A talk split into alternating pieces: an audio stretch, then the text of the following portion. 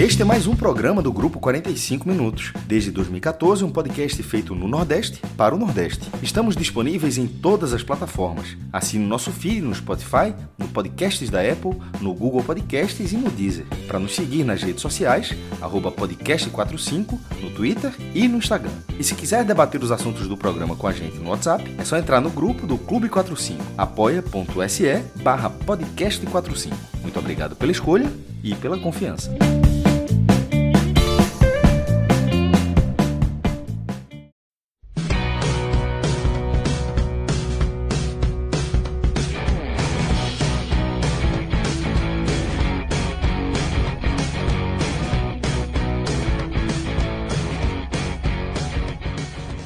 Então, galera, vamos começar aqui mais uma edição do nosso telecast especial da, na noite desta quarta-feira, quarta-feira de Série B, de Libertadores também, mas a gente é mais modesto.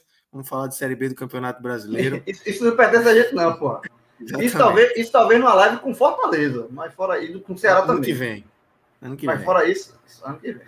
E aí, galera, eu tô aqui com o João de Andrade Neto, como vocês já escutaram, Rodolfo Moreira e com o nosso querido Rodrigo Barbosa, integrante aí, é, parceiro aí nosso lá de São Luís do Maranhão, que se juntou aqui a, a gente aqui na, no podcast 45 minutos hoje para falar desse Sampaio Corrêa que venceu o Náutico nessa quarta-feira, entrou no G4, vive um momento aí bom na Série B do Campeonato Brasileiro, é, se transformando aí num dos postulantes ao acesso, Grilo. Mas antes da gente começar a falar de bola rolando e começar a falar dessa atuação do Sampaio, atuação do Náutico, a vitória de Sampaio, o contexto de como isso foi construído e o pós, porque é importante a gente falar desse pós, é, lembrar aqui para a turma do nosso parceiro, parceiro aí do, do, do, do coração, que é o Village Porto de Galinha, né?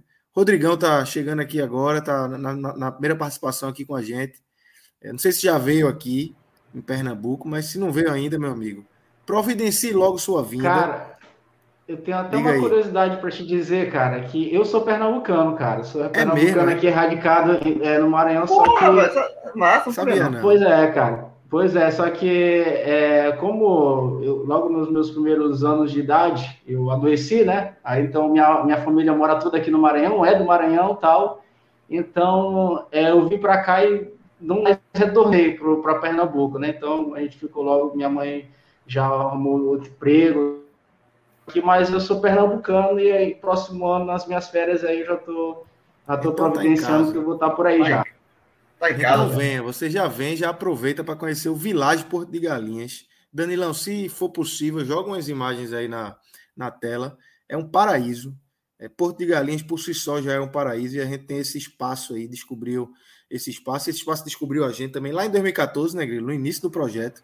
É, antigamente tinha, de tinha, tinha, tinha a Vila, quando a gente começou, tinha a Vila 45, né? Que É. a parte dos bangalô. Mas aí, aí, aí pronto, essa aqui tá põe a live, aí tá vendo aqui. O bangalô deu uma crescida, mas não é Vila 45, não. Agora, agora é Vila 450. Porque o negócio, é- o negócio é multiplicou-se. Pô, multiplicou pelo amor de Deus, é show de bola. Não tem, não tem melhor custo-benefício, não. Pode vir sem medo. Tem não, tem não. Então é isso, galera. Village Porto de Galinhas, se você quiser fazer sua reserva, você tem que entrar no site do Village, www.villageportodegalinhas.com.br.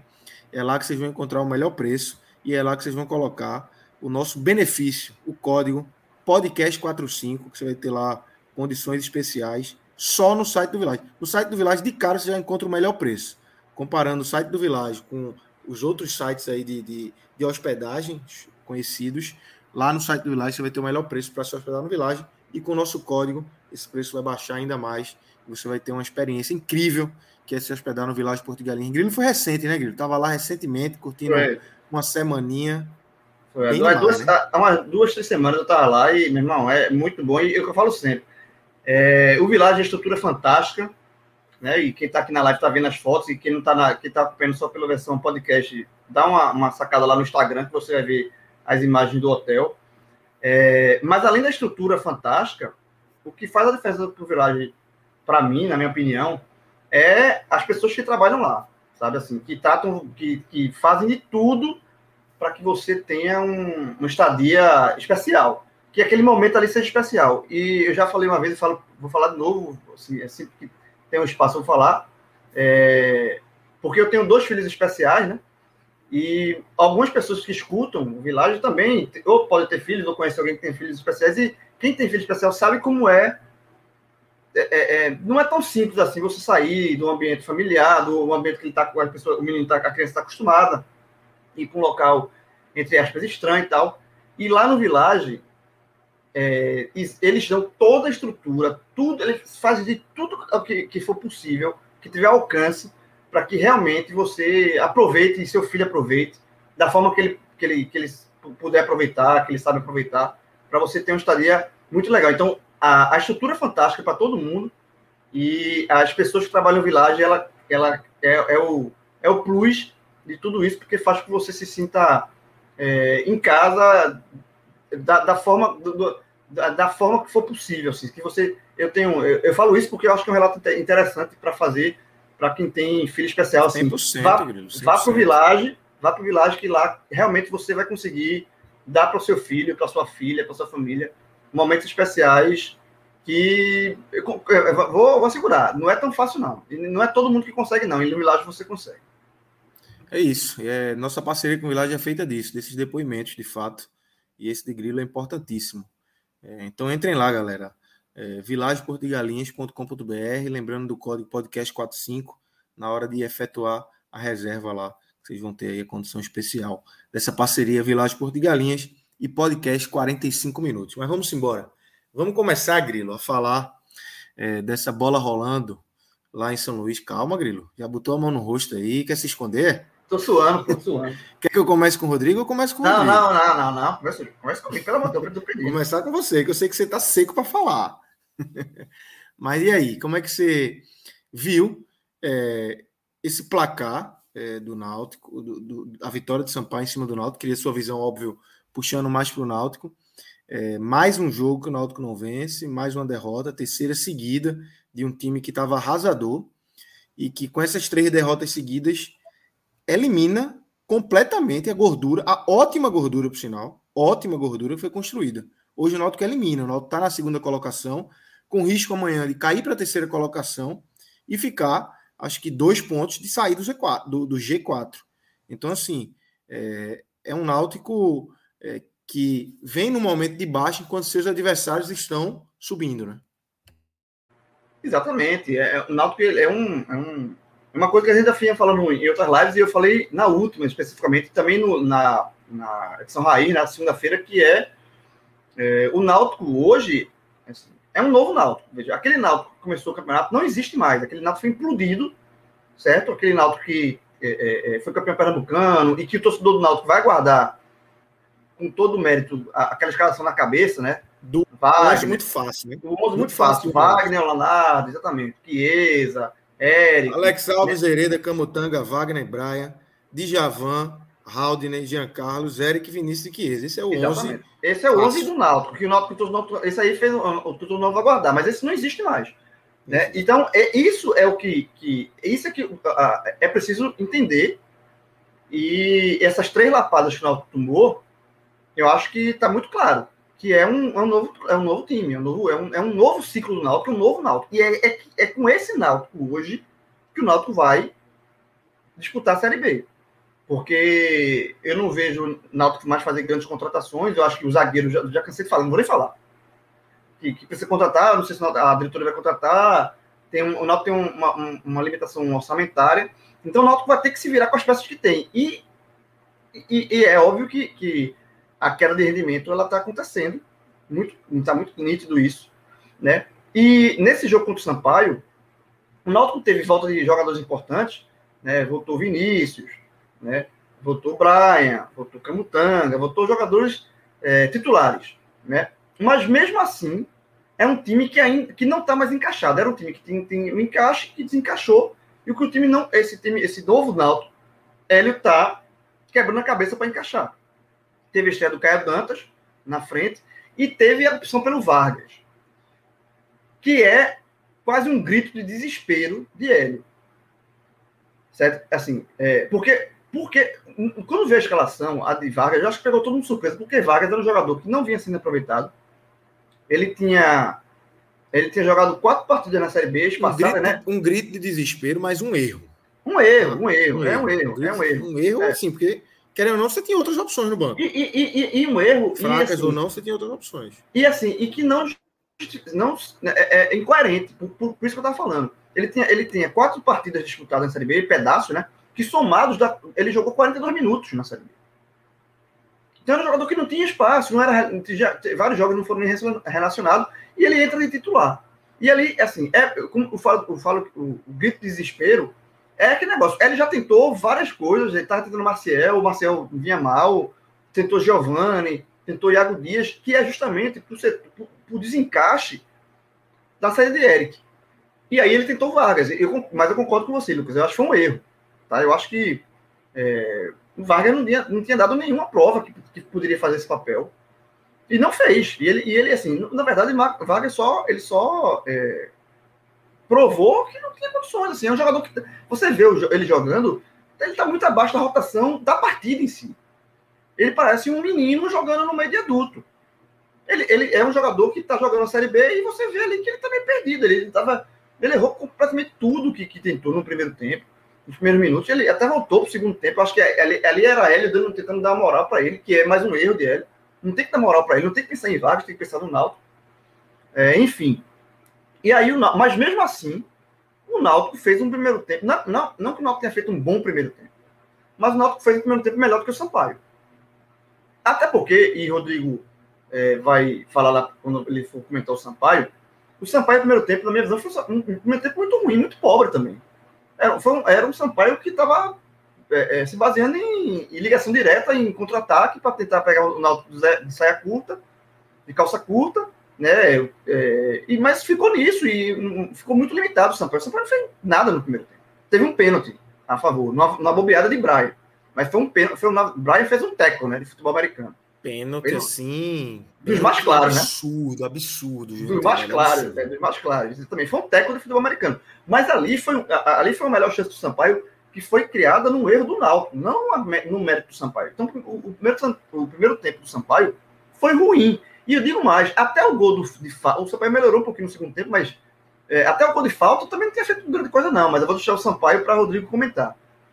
É, e o Náutico, com todas as dificuldades, assim, ainda jogando futebol muito longe do seu do futebol que o Náutico já mostrou na Série B, mas não vai mostrar, é isso que eu quero que vocês entendam, todos os Náutico entendam, assim, é outro Náutico, esqueça. Não adianta ficar olhando no passado, porque é outro Náutico. Esse outro Náutico, com Vargas, o cara Estava fazendo um, um, primeiro tempo não, não excelente, mas era melhor do que o São Paulo. E teve chances para abrir o placar. Né?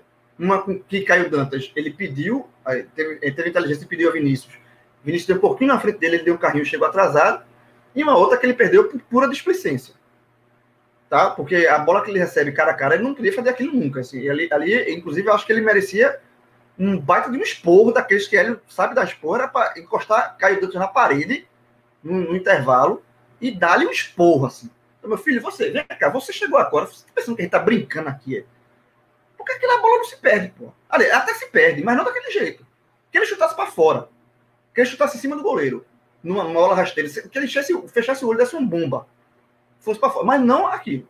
Aquilo foi displicência. Tá? Eu acho que Caio Dantas é um jogador que pode, é, pode das contratações que o Náutico fez, depois de saiu dessas peças que o Náutico perdeu, eu acho que é um cara que pode ajudar deixou claro que ele tem presença de área, né? É óbvio que ele está sem ritmo, tá, mas tem presença de área, vai ajudar. Já se mostrou, já se mostrou melhor que Paiva. Muito melhor, mas, mas nem, nem, nem se compara, muito melhor.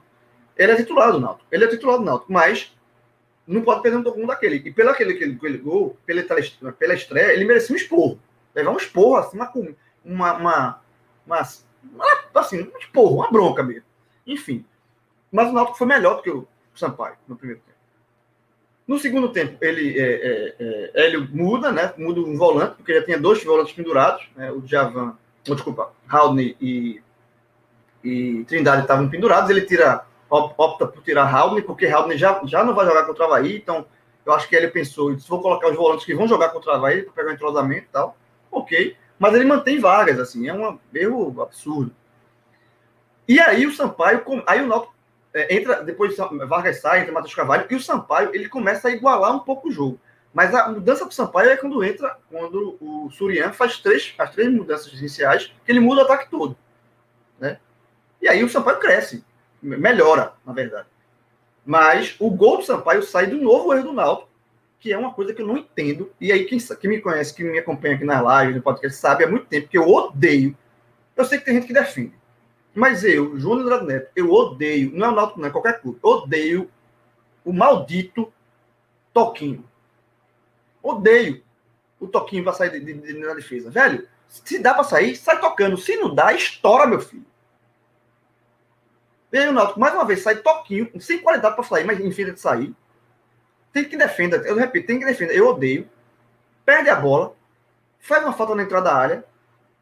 Daniel Costa entra, kicker, entra para bater aquela falta, faz a falta, um gol de falta. Muita gente tá cobrando do Alex Alves, mas acho que eu prefiro dar o mérito a Daniel 100%. pela cobrança. É, e aí, pronto. E aí, e aí vem a, a, o lado que já é o lado de, da pressão que o Náutico já está sentindo. Já tá, o Náutico já está é, sentindo essa pressão. Que o, depois do 1x0, tem um lance com o Caio Dantas que ele perde, outro gol logo em seguida. Logo em seguida mesmo, podia ser o gol do empate. Mas o Náutico, eu, eu senti que o Náutico sentiu o golpe. Sabe, o Náutico sentiu o golpe. O Sampaio melhorou. E, foi, e, e, e, a partir dali o Sampaio foi melhor do que o Náutico.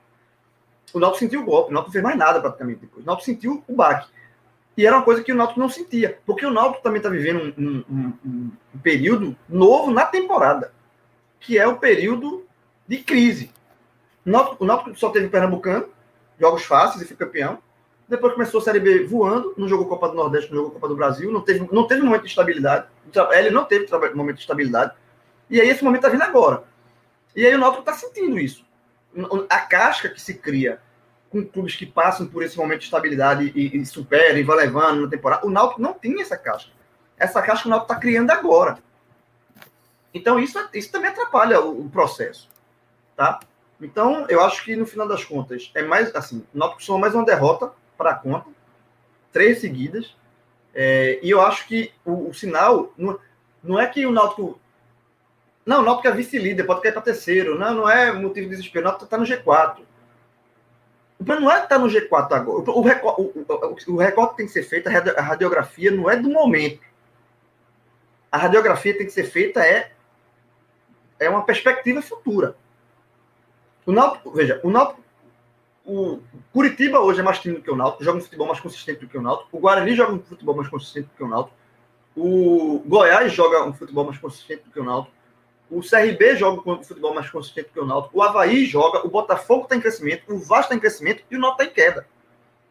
E o Sampaio, que é um time que eu acho que faz uma campanha muito acima do que eu esperava, o Sampaio eu vou botar, eu vou tirar desse bolo, porque eu acho que o Sampaio, como eu, eu, meu, o meu comentário todo foi que o Náutico foi melhor do que o Sampaio uma, uma boa parte do jogo, então eu não vou botar, eu não vou dizer que o Sampaio está melhor do que o Náutico. Eu vou tirar o Sampaio desse, eu vou me dar a liberdade de tirar o Sampaio desse bolo. Mas eu, eu listei aqui sete clubes que já estão claramente, que está acompanhando a Série B, claramente estão melhores do que o Náutico. Estão em processo de crescimento ou é que se mostram times ainda maduros e que não, não teve uma queda de rendimento, que é o Curitiba. Pode até perder um jogo, mas vai lá e recupera. É o time que está é tá aqui competindo em alto nível ainda. E, e outros times estão subindo. E o que assusta muito, preocupa muito, é Vasco e Botafogo nesse, nesse, nesse bolo de times que estão subindo, porque são times é, com capital, time que tem punch para chegar. E o Náutico está em queda. E o Náutico está em queda e, repito, e aí para não ficar muito longo, vou até passar a palavra para o Rodolfo também, é, é, um, é um Náutico que está em queda, mas que eu não vejo mais como ir para o mercado e melhorar o Náutico. Assim, eu, não sei se a diretoria vai contratar um zagueiro mais, não sei. Com este Náutico, hoje, esse novo Náutico, que aquele Náutico, estou batendo na tecla, aquele Náutico do começo não existe mais, esse novo Náutico, eu não sei se esse novo Náutico é capaz de voltar a competir e competir com times que estão crescendo. Então, eu acho que o Náutico hoje não é, não é, com o futebol que joga hoje, não é mais time de, não é, não está entre os quatro melhores times da Série B, e a tendência natural, que se isso permaneça, é que o Náutico saia do, saia do G4. E existe uma probabilidade do Náutico virar o turno eu diria até grande, fora do G4. E, é eu, e, e agora eu confesso que eu vou encerrar. Quando a gente cobrava, eu, eu, falava muito isso, de que a diretoria do Náutico tinha que ter carinho com a campanha. O Náutico tem uma largada absurda, que ninguém nunca teve. Então era para o Náutico ter, a diretoria do Náutico ganhou esse presente era para embrulhar em plástico bolha e ter todo o carinho com a campanha. E o que era o carinho com a campanha? Velho, a gente perdeu as peças, a gente vai ter que reforçar, apostar aqui, porque é a maior chance que o Náutico tem de subir desde 2013 de voltar à Série A.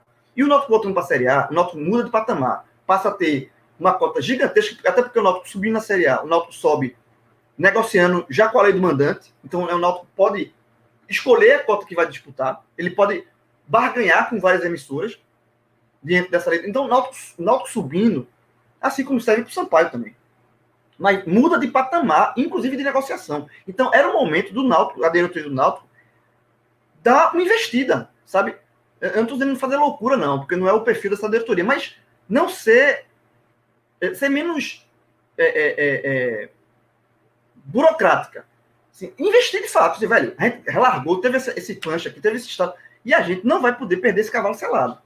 E o Náutico, o que aconteceu é que o Náutico houve uma displicência com a, a, a saída de jogadores e, não reforço, porque o Náutico pode estar vendo a maior oportunidade de subir, de voltar com a Série A, se perder por falta de ousadia, por falta de entender que, que teve uma campanha muito boa, enrolar no plástico boa, bolha e cuidar dela com carinho. O Náutico não cuidou da campanha com carinho e a gordura já foi. E eu acho que esse Náutico atual não, não tá, esse Náutico atual não está entre os favoritos para subir. Esse atual não está.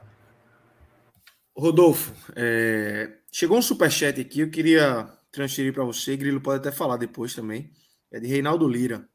É... Tem como manter Hélio com esse elenco? Esse, esse é um questionamento dele. É, queria que você é, respondesse sobre isso também. E aí, é, trazer aqui também algum um ponto que eu queria abordar com você sobre a questão da.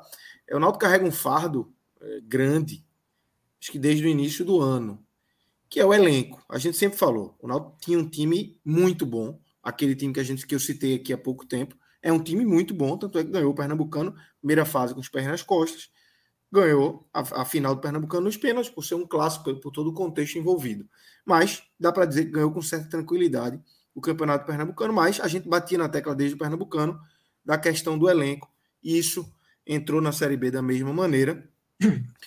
E agora, além disso, o Náutico parece que entrou num, num espiral ali de que é, não basta ter só um elenco ruim. Todos os problemas têm que acontecer ao mesmo tempo.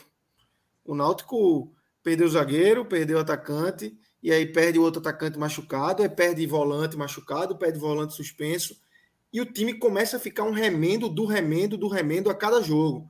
No jogo de hoje contra o Sampaio, ganhou alguns reforços em relação à confiança, mas ainda assim era um time mexido, tinha mas, Vargas. Mas Vargas titular, Vargas titular é um remendo, pô. Completamente, é isso que eu tô dizendo. Tinha Vargas, é, tem outros pontos do, do, time também. Então, assim, tem Hereda voltando que não está bem ainda, claramente não está bem. É, é, o quanto isso pesa é, nesse momento, esses remendos que Hélio está sendo obrigado a fazer, é, porque o elenco a gente, a gente bate nessa tecla e agora parece que o negócio começou a, a dar tudo errado para Hélio também, né?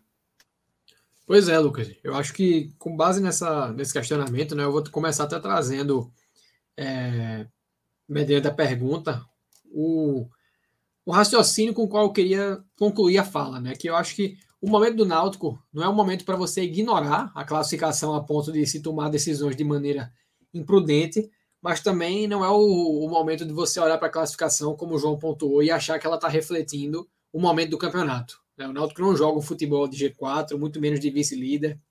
É, o Náutico vem num, numa sequência de jogos cujo placar agregado é de 9 a 1. Né? Se você pega o recorte desse jogo contra o Coritiba, são nove gols sofridos, uma média de três por jogo e somente um marcado. Uh, mas eu não acho que, como eu falei, seja um momento de se tomar decisões imprudentes. O Náutico hoje rendeu, apesar da derrota. Eu acho que a, a leitura do jogo, se o Náutico consegue abrir o placar naquele momento que o Sampaio encontrou a falta, onde ainda havia uma certa tendência maior para o gol do Náutico, quando você fazia um balanceamento do volume de jogo, a gente estaria aqui falando em outro contexto, né, de um Náutico que ganhou reforços, que podia aproveitar é, essa, uma, uma vitória fora de casa para continuar administrando bem a campanha e olhar com mais calma para o mercado. E a despeito do resultado, isso não pode mudar. Eu acho que o Náutico não tem margem para demitir Hélio. Agora, é, um, e de maneira rápida passar por cima desse questionamento das perdas que o Náutico sofreu, e de fato foram perdas diversas. Só que eu acho que, na verdade, né, o, quando a gente pensa nas saídas motivadas por mercado, né, a solicitação do Santos pelo retorno de Wagner e a saída de Eric em função do, do fim do contrato, não eram coisas tão assim difíceis de se prever. É, no caso de Eric, você tinha essa, essa ciência a respeito da data de expiração do contrato. O Náutico, obviamente, tinha uma expectativa de conseguir renovar, mas sabendo disso, sobretudo a partir do momento que ele começou a ser. Eu acho que quando o Eric saiu, naquele momento da Série B, ele era o, o principal jogador do time no campeonato, à frente de Jean Carlos. E isso ficou sendo desenhado ao longo do. Durante o início da competição, e houve tempo para o Náutico buscar uma reposição com muito mais pressa do que se buscou com essa chegada de Thailson, que hoje esteve no banco acabou nem entrando em campo. E no caso de Wagner, não, é, não era uma coisa tão, tão óbvia assim, mas no dia que se noticiou a possível venda de Luan Pérez para a França, né, eu até tuitei o SOS, porque era um movimento óbvio. Né? O Santos, que é um time atualmente sem uh, recurso suficiente para investir. Antes disso, Rodolfo, já, antes disso já se falava assim, pô, será que o Santos não vai vir buscar a Wagner aqui? É, você tinha um receio, né? Isso ficou muito Isso. óbvio a partir dessa perda, porque Isso. o Santos tem essa dificuldade e não, não é um time que despreza a sua base, né? Então, não eram coisas difíceis de se prever, e eu nem acho que se o Náutico tivesse agido preventivamente, teria encontrado reposições. Isso foi algo que o próprio Hélio disse na saída de Eric, né? A gente não vai encontrar no mercado uma reposição. É, e não, Ronaldo não Alves seria titular hoje. Acho que seria em função da, da carência de Seria nome, melhor né? do que tá, do que, do que tá. Seria titular. Agora, seria titular. Mas, mas, assim, mas seria titular, mas, mas, não seria titular. Seria titular, mas não seria titular a solução. Não ia resolver, não ia resolver é. o problema. Ia continuar é. com. Era mais um remédio, né? mais um band-aid. E essa ali, um pouco melhor. É, eu não chega a ser uma ação que eu critico, sabe, o empréstimo, porque era um jogador que não estava se encontrando no Náutico há muito tempo, tinha um salário alto, o time tinha outras necessidades que segue tendo, na verdade. Então eu não, eu não julgo esse movimento. Eu nem estou aqui, e acho que ninguém está, na verdade, cobrando que o Náutico tivesse conseguido trazer jogadores que mantivessem o nível de atuação individual dos que saíram ou até o superassem, mas jogadores que conseguissem minimamente manter o Náutico competitivo é, e, e, se demorou demais a buscar isso, como, como o João pontuou. Né, abordando o contexto da partida de uma maneira geral, né, eu já falei a respeito do, na média de três gols sofridos no Náutico quando você pega o recorde dos últimos três jogos. Então, evidentemente, é um colapso defensivo. Né? isso é inegável. O Náutico defensivamente colapsou, tem acusado os golpes quando, quando sofre gols, outro ponto que o João já, já dissecou. E um outro ponto que vai ficando cada vez mais nítido, eu acho que já é cristalino, é a inoperância ofensiva é, a partir da dependência, eu diria, extrema de Jean Carlos. Né? Quando o Jean Carlos não está no seu melhor dia, quando a bola parada não acerta, quando não, não tem tanta oportunidade de finalização, o Náutico não consegue efetivar as suas chances de gol, por mais que crie.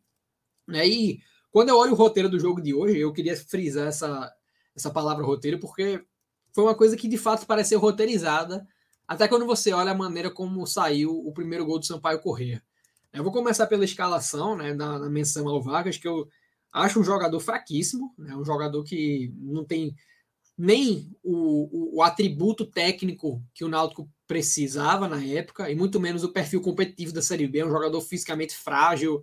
É, mas ainda que eu não diga que foi um acerto, né, já longe disso, pelo contrário, mas eu não consigo condenar tanto a, a opção de Hélio por ele quando você olha que haviam quatro jogadores no banco que Hélio já tentou exaustivamente é, extrair desempenho, né? Maciel como ponta, né? fazendo a ressalva aqui como ponta, Giovanni, que aí foi o jogador de longe da, da lista que mais teve oportunidades, Matheus Carvalho, Iago Dias, e tinha o Thailson, né, recém-chegado, mas o Hélio sequer o acionou ao longo do jogo, e aí eu acho que quando ele olhava para um ataque que já tinha um Caio Dantas sem ritmo, né, já, já jogando de certa forma no sacrifício, ficou pesado ele ver um, um trio de ataque formado por dois jogadores que estão aquém fisicamente em relação ao restante.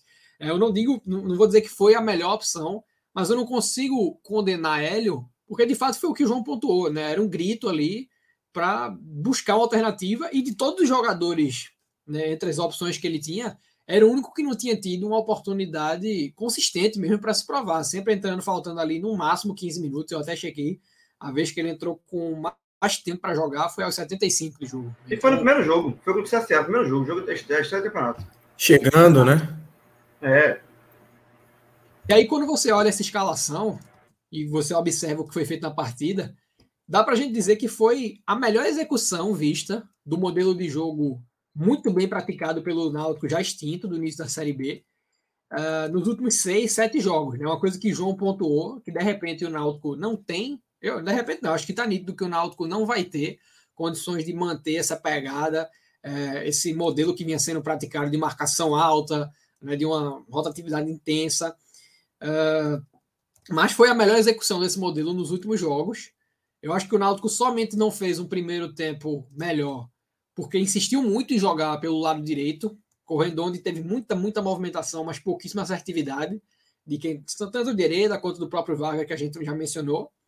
Uh, conseguiu ter algumas situações majoritariamente criadas no corredor esquerdo, né? mas a melhor delas foi até uma bola roubada pelo Vargas, que acabou no Jean, ele fez a conexão no Caio Dantas, e aí vem a finalização, né? que, assim, foi infantil, porque uma bola que ele teve a condição de dominar, ajeitar, examinar as opções de finalização, optou por uma cavadinha, sendo que o goleiro sequer Rodolfo, tinha... vai ser, vai ser, desculpa, vai até, até bom ter Rodrigo aqui, que Rodrigo acompanhou o Caio Dantas mais de perto no passado, para saber se esse tipo de finalização que ele fez, e aí, Rodrigo, é desculpa, comum, né? é, comum, é comum no Caio Dantas, numa bola daquela, é comum ele fazer, tentar essa jogadinha enfeitada, ou ele, ele teria finalizado, o Caio Dantas do ano passado, o Sampaio, ele teria chapado, né, com uma chapa ali.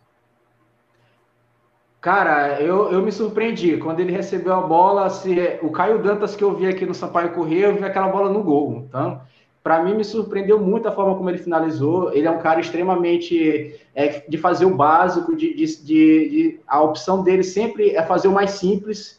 E quando ele dá a cavadinha, é, me surpreendeu, que eu não, não. O que a gente acompanhou aqui do Caio Dantas é bem distante daquilo que ele tentou fazer no, no, nessa, nessa, nesse lance, né? É, eu acho que, não sei, eu posso, eu coloco um pouco na, na conta da, do ritmo de jogo, né? E até o, ele poderia ter feito o contrário, né? Ter feito o simples, já que ele está sem ritmo de jogo, né? Então, é. poderia né, buscar o canto, bola rasteira, que para mim, no meu modo de ler, seria a, a, a jogada mais, mais sensata para fazer, mas eu me surpreendi é, quando ele deu a cavadinha, eu não esperava. Não, não é do Caio Dantas isso. O Caio Dantas é um, é um, atacante bem simples, de um toque só. Muitas vezes só um toque na bola. Aquela bola no primeiro tempo que ele pede na frente, que ele dá o carrinho. É um, um atacante daquele nível ali, de da bola na frente, para ele só chegar e dar o último toque, né? Não que na cavadinha ele também não esteja dando o último toque, né? Mas é, se fosse um Caio Dantas com a camisa do Sampaio correr, aquela bola ali, ele recebe, ele dá no campo, meu amigo. Eu não tenho dúvida disso. Que é o que ele fez contra o Náutico no ano passado, né? A bola que chega vindo da lateral é. ele, ele dá, dá um toque simples onde tinha que dar mesmo e faz o gol da vitória. E eu acho que nisso que o Rodrigo trouxe é assim, é o fundamento da minha análise, né? Porque além da ausência de ritmo, né, de ser um jogador que estava fazendo uma estreia, ah, se ele perde aquele gol, né, finalizando da maneira óbvia, a pressão seria muito menor em cima dele pelo, pelo que sucedeu na partida. Né? Mas você tomar a pior decisão possível, porque, como eu falei, o goleiro. Se a cavadinha também tivesse sido dada num contexto justificável, o goleiro saindo embaixo, né? E ele tivesse errado um pouco, pegado embaixo demais da bola, tivesse subido, então o goleiro tivesse tocado nela, mas ele tentou a cavadinha absolutamente sem nenhum motivo. Né? Foi uma decisão péssima, mas em função de outros pontos que o Rodrigo trouxe também, a presença de Ara tem tudo para ser um jogador extremamente importante para o Náutico nessa sequência de competição, mas teve um peso assim colossal para a maneira com qual o jogo foi conduzido. E o Náutico voltou do, do intervalo é, com a mudança de Haldane por, por Djavan, que surtiu muito efeito, né? Djavan entrou muito bem no jogo. Uh, e alugou, durante cinco minutos do segundo tempo, o campo defensivo do Sampaio Corrêa. O Náutico fez uma blitz ali no, no, no retorno da, do intervalo, diversos canteios, ganhando todos os rebotes, dando um indício promissor do que seria o jogo na, na segunda etapa. Só que voltou a pecar naquilo, no outro problema recorrente. Né? Se a gente fala de elenco, a gente também fala com frequência a respeito da dificuldade que esse Náutico tem de definir confrontos. Isso era falado, não era assim, no, no, estadual. Se falou isso durante os cinco jogos que o Náutico venceu nas cinco primeiras rodadas da Série B. Jogos que o Náutico perigou de deixar a vitória escapar contra o CSA, contra o Vila Nova, contra o Botafogo, por ter essa dificuldade de definir confrontos. É um time que perde gol demais, que cria muito, mas que perde muitas oportunidades. Né? E aí teve, além do, da chance do Caio Dantas, a do Vinícius, né, no segundo tempo, que se sucedeu até no pênalti, outro pênalti não marcado no jogo. mas antes disso teve a finalização errada e é, acabou que a tônica do segundo tempo, até o momento do gol, foi repetir o que aconteceu na primeira etapa, né? Decisões ruins do Náutico e quando a, a, a decisão era bem tomada, as execuções não funcionaram. Né? Tiveram algumas falhas aí nesse sentido, até de jogadores que foram bem no jogo. E aí vem o momento das mexidas no Sampaio. Né? E é isso que eu acho que acabou diferenciando muito o rumo da partida. Porque o Náutico tinha hoje um time titular inteiro no banco, eram 11 jogadores na, na reserva. E a única opção que você olhava e tinha alguma expectativa de que pudesse fazer diferença na partida era o Thailson, justamente por ser um jogador recém-chegado que você não tem. É, você não tem no que se basear positivamente, então fica a esperança, mas não tem nada no negativo ainda. De resto, você olhava e dizia: não, não tem muito o que fazer. Se a gente não resolver com o que tem em campo, não vai ser com esses caras que a gente vai conseguir se sobressair. Enquanto isso, no Sampaio, as mexidas tiveram um, uma qualificação no, no que o time vinha fazendo em campo e aí é quando eu falo a respeito, quando eu falei a respeito de que a partida pareceu roteirizada, porque o Náutico sai jogando errado, né, uma decisão péssima de Hereda de levar aquela bola por dentro, se segue numa decisão ainda pior de Camutanga de fazer a falta daquele jeito na frente da área. E aí Daniel Costa, que é um jogador que o torcedor pernambucano de maneira geral conhece bem, já fez gol no esporte de falta numa Copa do Nordeste uns anos atrás, pelo ah, tem muita qualidade, baixo da barreira. É, é. é, exatamente, um cara com muito recurso na bola parada ele entra em campo é, na função de kicker. Ô, Rodrigo, assim, ô, Rodrigo. viu o que acontecer. Ele, ele, ele tava na, na beira do campo para entrar já, ou quando teve a falta, a, acelerar a, a, substituição do homem? Tu tem essa, essa informação? Se você estava no estado. Não, quando tem a falta, ele, é, ele é chamado. Ele não não estava para ser substituído, não era para entrar, na verdade. É, ele mesmo relata na, na, na entrevista pós-jogo que ele fala que a hora que que tem a falta, ele falou que na, no, é, é, chamado, o Surian chama ele e tal, que, porque ele havia treinado muito bem falta, ele já é um exímio cobrador de falta, todo mundo sabe, isso não é novidade para ninguém, vocês que acompanharam também ele aí na, no futebol pernambucano e tal, mas é, ele não ia, não ia entrar no jogo, e inclusive é uma das críticas que eu tenho ao trabalho do, do, do, do Felipe Surian, porque para mim o Daniel Costa é um reserva de luxo, que o Sampaio tem, que poderia ser muito mais utilizado, fazia, ele acho que tem uns quatro ou cinco jogos direto que ele não entra, não, não tava entrando. Não teve nenhuma falta, pô. Teve falta, o cara não botou. É, pois é, não, não botou, mas. A... Pois é, então é, até me surpreendeu. E aí, eu, aí que eu, quando ele entra para bater a falta, que o cara, então ele entrou só, só para bater a falta realmente, porque ele não estava sendo utilizado. E para mim é uma das críticas que eu tenho ao trabalho do Felipe Surian, é, não, o Felipe Surian, claro, está fazendo um grande trabalho, mas um dos meus questionamentos em relação ao trabalho do Felipe Surian é justamente o Daniel Costa ser banco nesse time do Sampaio Corrêa, que sofre muito com a, com a criação de jogadas, né? Então, é, o Daniel Costa é o reserva que o, o Sampaio tem de luxo e ele entrou realmente só para bater a falta. Não, foi cirúrgico demais pô, a chamada. Eu achei até que tinha sido. Por isso que eu falei, frisei mais até o roteirizado, porque para mim ele já estava ali para entrar e a falta veio no momento certo para ele. Mas de um jeito ou de outro, né? Acontece o gol e a partir daí outro jogo, né? O Náutico teve até logo depois uma, uma possibilidade de empatar, a bola caiu de novo nos pés do Caio. Dessa vez ele bateu bem, mas não pegou na veia, né? A bola saiu um pouco devagar, permitiu a recuperação do, do goleiro do Sampaio Correia. E aí, né, num, aquilo que a gente pontuou, o Náutico vem acusando muito, mas muito mesmo o golpe que toma. Né? Sai o segundo gol do Pimentinha, que já em outra ocasião já tinha feito gol no Náutico.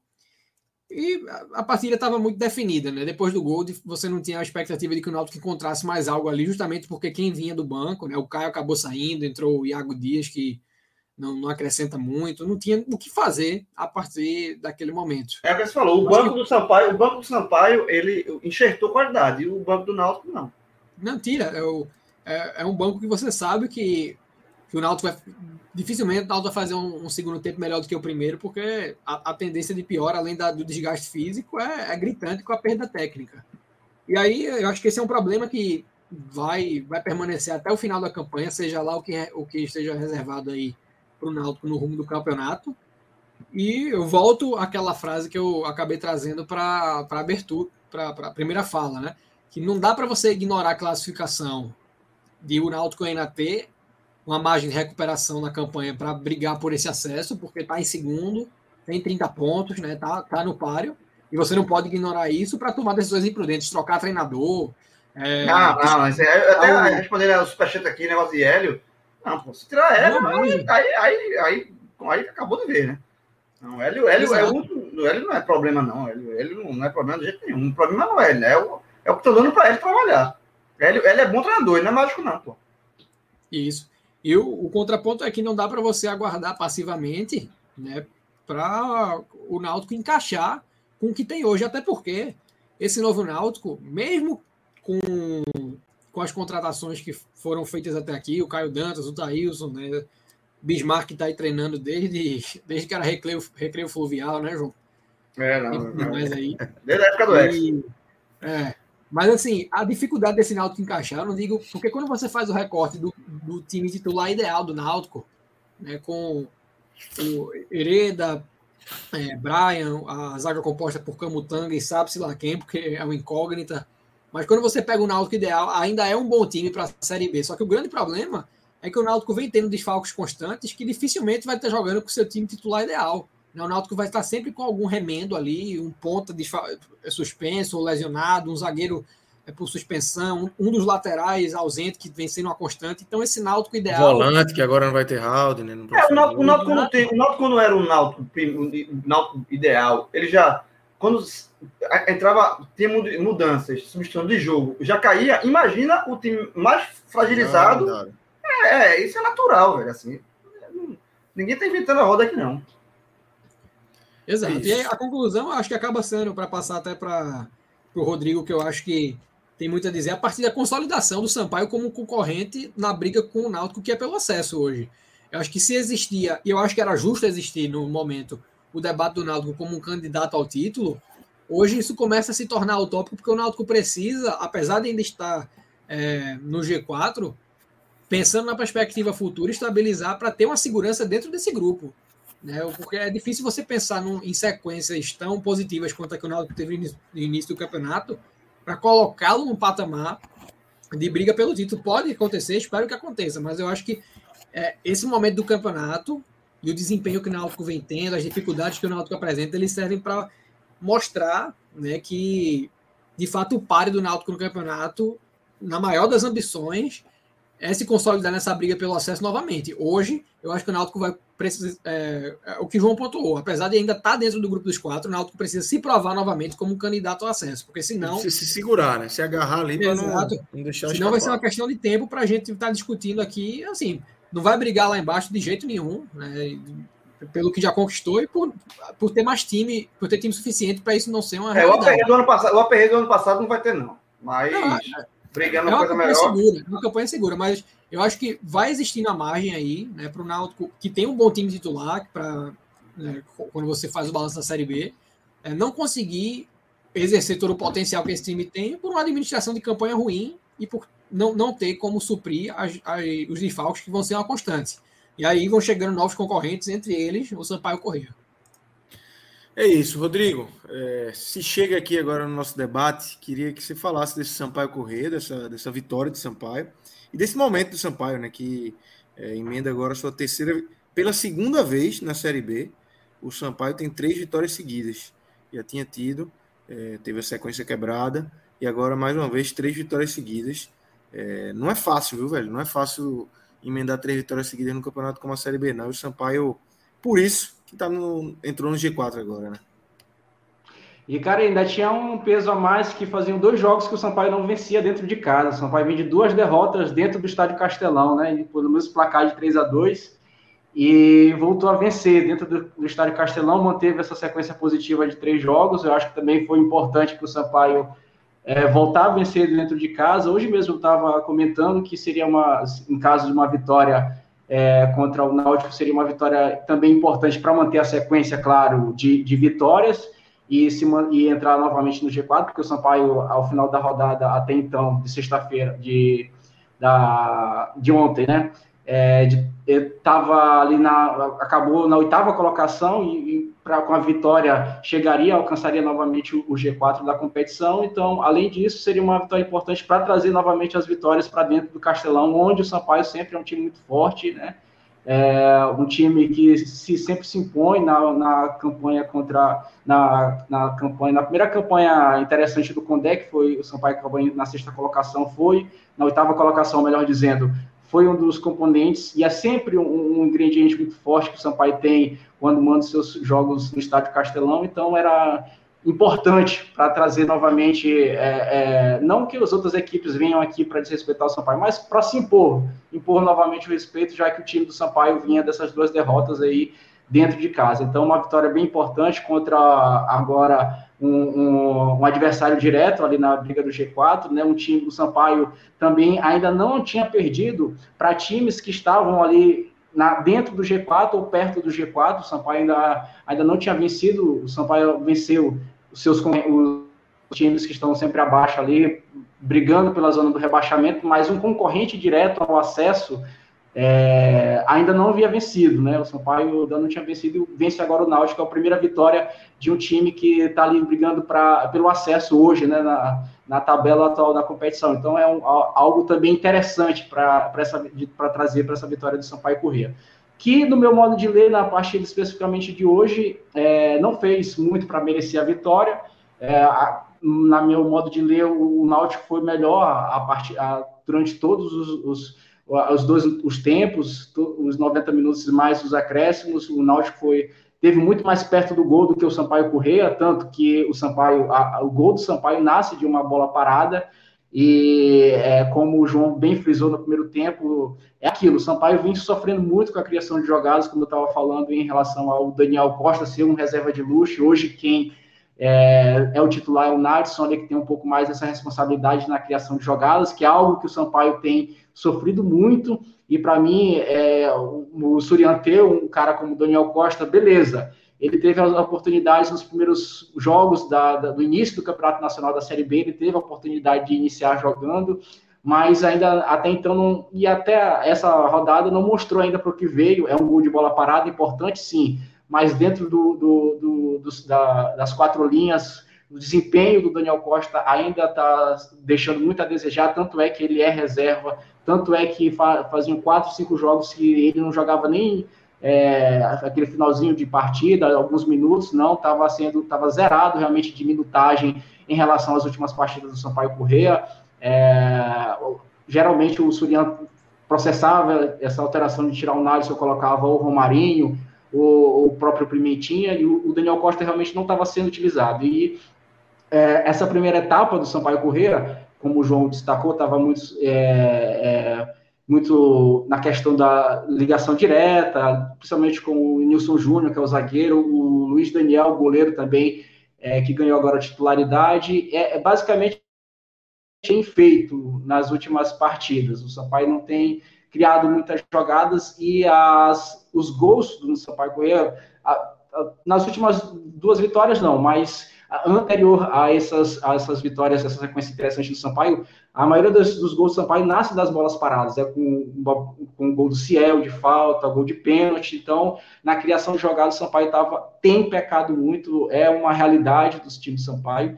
E, para mim, nesse, nesse jogo, não fez muito para conquistar a vitória. Acho que a vitória, a, a, chave realmente da vitória do Sampaio Corrêa foi o gol de falta, porque até mesmo as, quando o Surian faz as três substituições do ataque, que ele coloca o Pimentinha, coloca, tira o Jean Silva, troca o, o coloca o Jackson, tira o Ciel e também coloca o Roney e tira o Nadson, eu acho que ainda não havia surtido efeito mesmo com as três substituições. A, acho que o Náutico ainda era superior em relação ao Sampaio Corrêa é, é, na partida. E acho que o Sampaio consegue melhorar porque abre o placar com o Daniel Costa numa bola parada, já que a, a criação de jogadas não estavam acontecendo. Eu, na minha cabeça aqui, não consigo trazer um lance de bola rolando, construção de jogadas que o Sampaio tenha sido feito uma, uma finalização interessante.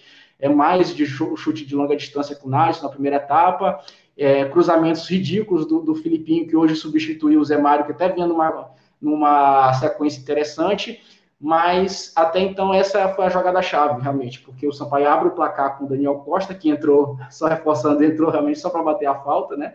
Entra só para bater a falta, E aí o, o Sampaio vem para sua zona de conforto, que é onde o Felipe Surian tem mantido uma constância, que é quando faz o gol, o adversário sente a necessidade de ir um pouco mais para cima, né? E foi o que o Náutico fez, levou o gol é, e aí vai um pouco mais para cima, e aí tem o Pimentinha, né? É aquilo, aquela a bola, o gol do, do Pimentinha reflete Pimentinha, bem. Pimentinha, velho, Pimentinha, Pimentinha todo mundo já conhece. Ali, não, aquele gol do Pimentinha é clássico, aquela Pimentinha. É, é, como, é como o Rodolfo falou. O Rodolfo falou que tava, alguns os gols do Sampaio foram roteirizados, porque quando houve a, o erro do Náutico na saída de bola, que eu sou puto, já falei, repito, sou puto com, essa, com esse tipo de, de jogada. Aí falta.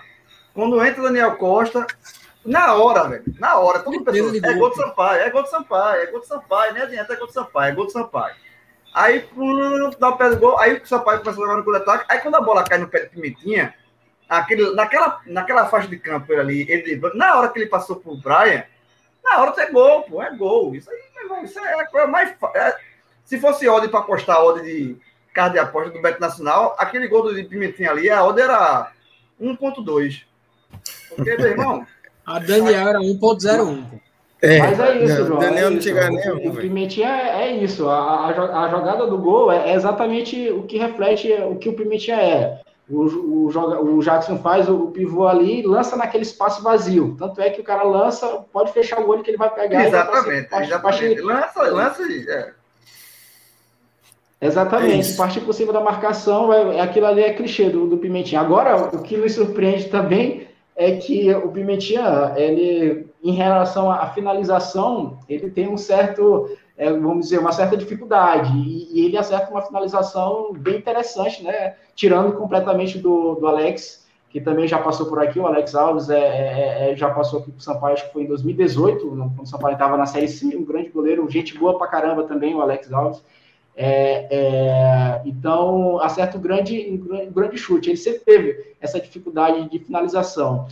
Pois é, então é isso. Então, acho que o lance capital realmente da, da partida foi realmente o Daniel Costa, o gol do Daniel Costa, quando ele, ele, ele bate a falta, o, o Náutico, depois desse lance, é, se expõe um pouco mais, abre, é, vem um pouco mais para o campo defensivo do Sampaio Correia, se expõe e aí o contra-ataque, o Sampaio está na sua zona de conforto, fechou o olho, lança ali para o Pimentinha, seja o que, que ele quiser fazer, ali é, geralmente é ir, para cima, tirar a marcação, chutar. Nem sempre, como eu falei, ele tem essa deficiência e hoje ele acerta, para alegria do torcedor boliviano, acertou o, o, o, chute, mas ele tem essa deficiência. E basicamente é isso. Eu acho que o Sampaio é, engata sequência.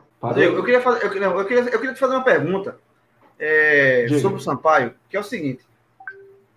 Pelo menos para mim, a gente tá acompanhando, a gente tem o NE45, né, que a gente procura acompanhar, a gente acompanha é, o noticiário dos clubes do Nordeste, tem, todo, todo dia tem, tem notícia do Sampaio no site, mas você está aí vivendo 24 dia a dia, né? Você sabe tem minúcios, que, detalhes que a gente não consegue captar daqui.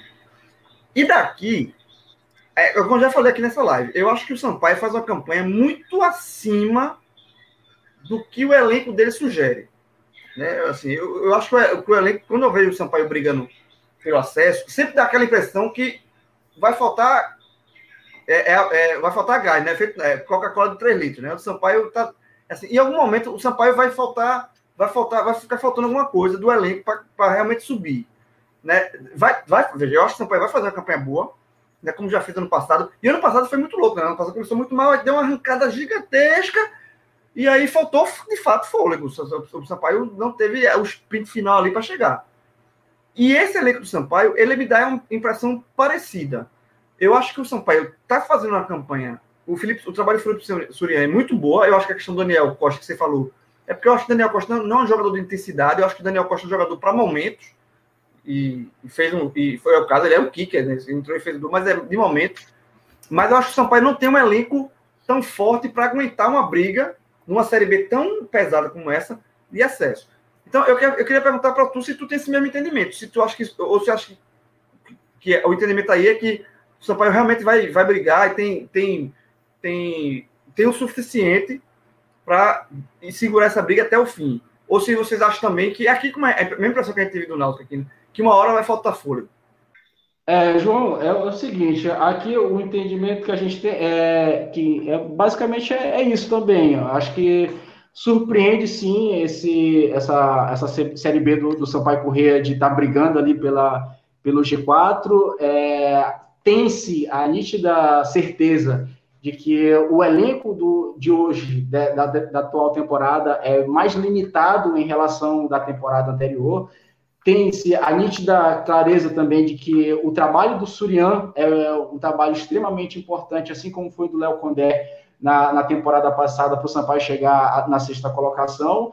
É, mas o Léo Condé tinha muito mais opções, né? Um time menos limitado, né? Tinha, por exemplo, hoje o Sampaio, como eu falei, e, e toco bastante nessa tecla, que talvez seja um ponto que, se o Sampaio melhorar, possa chegar até é, ficar muito mais competitivo do que já está, que é a questão da criação de jogadas. Ano passado tinha o Marcinho, que hoje está no, no, Cruzeiro, numa jogando é, jogando muito bem, jogando, é, é, fazendo a diferença com a camisa do Sampaio Corrêa. Então, a gente aqui, a, a, a, a, gente também tem essa leitura tua é, em relação ao Sampaio, que ele surpreende com essa grande campanha de início de competição. Praticamente, Sampaio, é, daqui a.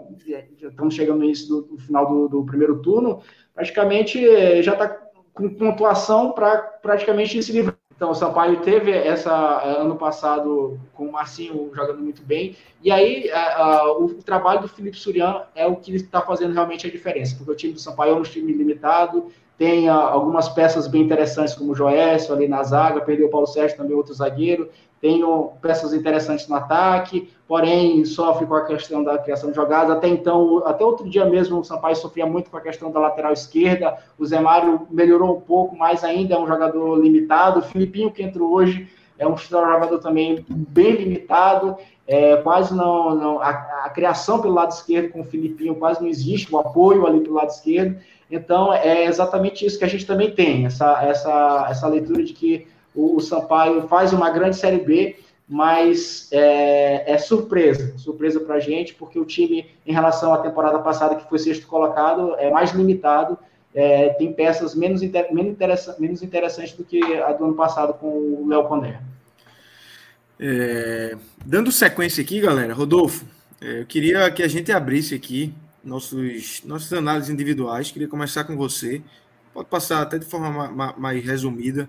É, de uma vez só também, destaques negativos e positivos. Depois João pontua os dele aí do, do Náutico e, e Rodrigo finaliza é, com, essa, com essa análise aí sobre os destaques positivos e negativos do Sampaio. Mas, Rodolfo, pode abrir aí essa parte que é que você viu aí individualmente esses jogadores do, do Náutico. Lucas, o engraçado é que até o momento do gol do Sampaio tinha muito jogador que poderia figurar na lista positiva. Né? Acho que o Camutanga é, fazia um bom jogo até a, a, falta que, que acabou combinando no gol do Sampaio. O próprio Iago vinha bem. É, acabou que tirou muito brilho de alguns jogadores que tiveram a participação efetiva, como o Vinícius, acho que foi um dos. É, a principal válvula ofensiva do Náutico hoje, né? no primeiro tempo, no segundo também desenvolveu algumas situações. É, Jean Carlos não, não teve tantas oportunidades, tanto de finalização quanto de bola parada, né? sobretudo no escanteio fechado, que não saiu muito é o grande ponto forte dele hoje.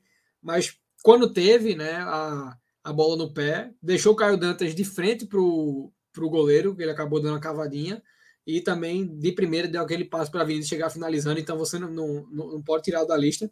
E eu fecharia o terceiro nome com o Djavan, um jogador que saiu do banco e foi das, de todas as alterações do Náutico, foi a única que conseguiu é, trazer um rendimento superior em relação a quem vinha em campo. Né? Halder fez um jogo muito abaixo é, e na, na, lista dos negativos, eu acho que tem um, uma quantidade considerável de nomes. Eu vou tentar fechar em três, é, pensando, acho que na contribuição do jogo. Eu não sei, assim, se Caio Dantas deve ser citado como o. É difícil você dizer pior jogador em campo, porque ele esteve no lugar certo em várias situações. Né? Na, na, bola que Vinícius cruzou, é, ele por pouco não chegou, pegou aquele rebote do segundo tempo, querendo ou não, recebeu a bola de Jean Carlos em condição. É, mas o gol que ele perdeu teve um peso gritante para a partida se desenvolver como acabou se desenvolver no segundo tempo. Então, Caio né, teve tudo para fazer uma estreia de manual e acabou jogando isso fora numa decisão mal tomada. É... E, e, entre outros nomes que eu acho que poderiam ser citados aqui, eu fecharia com Hereda e Camutanga, porque foi a dupla responsável pelo gol do Sampaio Correia, né? O primeiro gol do Sampaio Correia. Que Vargas é o concurso, Vargas é o concurso. Rapaz, eu não, não considero não, Grilo. Sabe por quê? Porque. Ah, eu, leite. Café com leite, café com leite, café com não, leite. Não conta não. digo nem isso. É porque eu tenho muito a, a política aqui de fazer essa lista com base na expectativa que eu tenho em campo em cima dos atletas que estão jogando. Eu não tinha expectativa maior de, do que isso para Vargas, não. Agora eu tinha para Caio Dantas, eu tinha para Camutanga, eu tinha para Hereda. É, e aí o gol do Sampaio sai, o, a falta que culmina no gol do Daniel Costa sai de um, um tiro de meta do Náutico que Hereda recebe na direita, inexplicavelmente, né, sem nenhuma vantagem territorial para isso. Ele tenta cortar para dentro, perde a bola. Camutanga faz uma falta infantil na frente da área, sai o gol, depois ele ainda foi expulso. Então eu fecharia com esses três, porque eu acho que foram jogadores que tiveram um peso determinante para o resultado. Agora, obviamente, você vai citar a, a, inoperância no jogo, Vinícius Vargas entraria na lista. Mas eu não tinha expectativa de que ele fizesse nada além do além do que ele fez em campo, né? Que não, não foi muita coisa, mas é, por expectativa, pensando na chance que Caio Dantas teve, que para mim não é nada relacionado a ritmo de jogo. Ali foi uma tomada de decisão infeliz mesmo. Né? E nos dois jogadores, né? no, no lateral direito e no zagueiro, a expectativa naquele momento, naquele lance específico, era bem maior e isso acabou tendo um peso determinante demais para a partida. Grilo.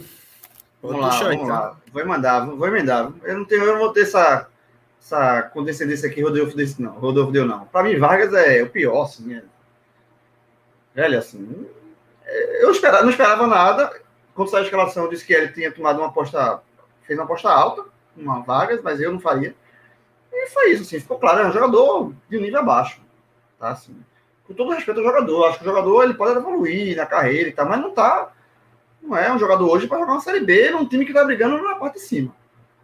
Tá? É um jogador. É, realmente ele, a rotação dele é abaixo. De to, e não, não, não falo só do Náutico, não, tá?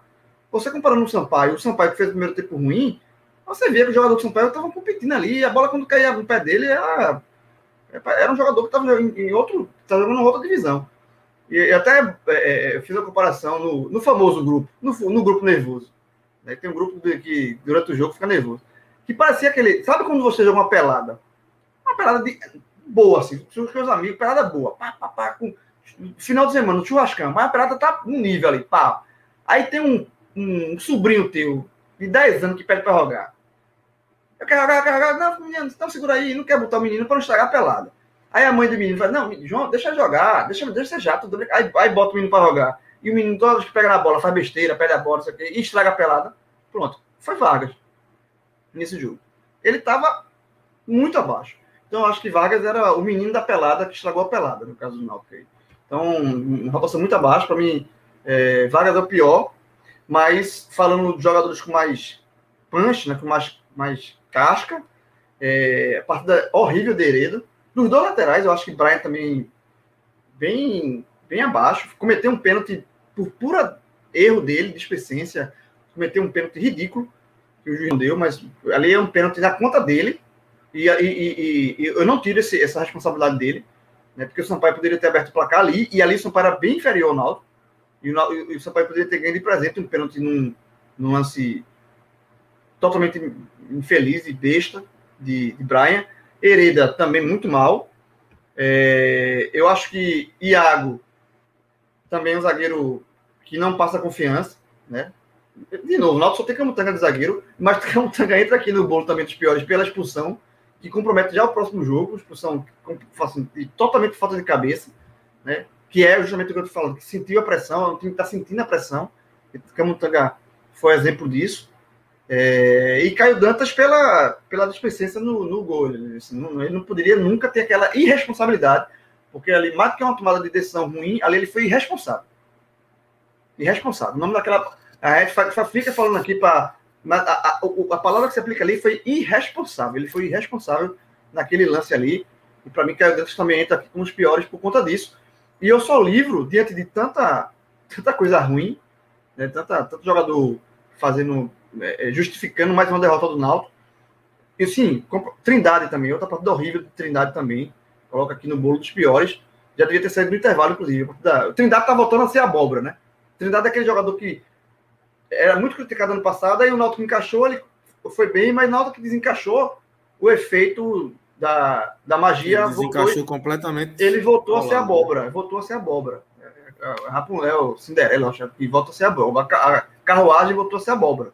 Trindade voltou a ser abóbora.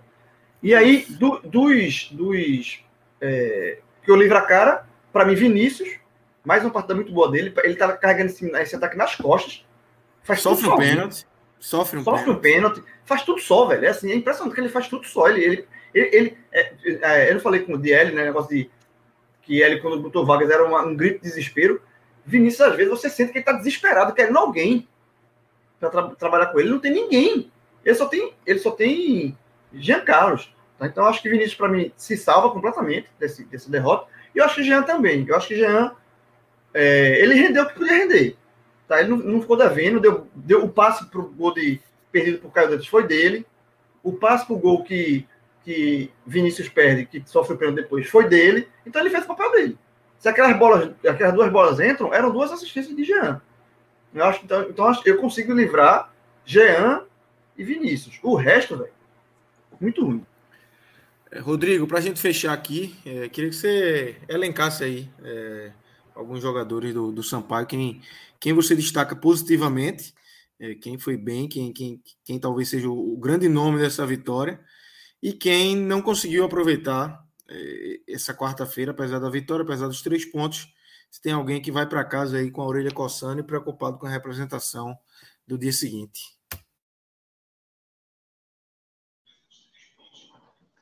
Cara, eu, eu acho assim que para mim, começando pelos destaques positivos, é justamente por onde inicia o time, que é pelo gol. Eu acho que o destaque positivo dessa partida foi o Luiz Daniel, né, que é um até então estava sendo contestado porque é, o Mota vinha muito bem na meta do, do, do Sampaio Correia, né? É, o time vinha pegando gols, beleza, estava per, perdendo com por exemplo, as duas derrotas aqui em São Luís foram por 3 a 2 levou três gols, mas na maioria dos gols ele não tem tanta é, responsabilidade. Então, o Luiz Daniel ganha a titularidade e muita gente questiona, e até hoje, é, o porquê que o, o Felipe Surian fez a troca do Luiz Daniel pelo Mota, e hoje ele provou que realmente tem condições ali de se manter como titular da equipe do Sampaio correr, além das condições técnicas que é algo que a, a gente tem colocado que pode ter sido em relação a isso, o Surian também fala em relação a isso, que é ter essa boa saída com os pés, tal, saber trabalhar com os pés, mas hoje ele provou que também é um bom goleiro, apesar de sair bem com os pés, ter essa lucidez com os pés, né, é, principalmente naquele lance do Caio Dantas, né, que eu não lembro agora quem foi o jogador do, do, do Náutico que chutou de fora da área, aí ele dali faz a primeira defesa, o Caio Dantas de, de perna esquerda tenta bater, e aí ele também pratica uma boa, defesa, então acho que o, começando ali, eu acho que o, o Luiz Daniel foi um,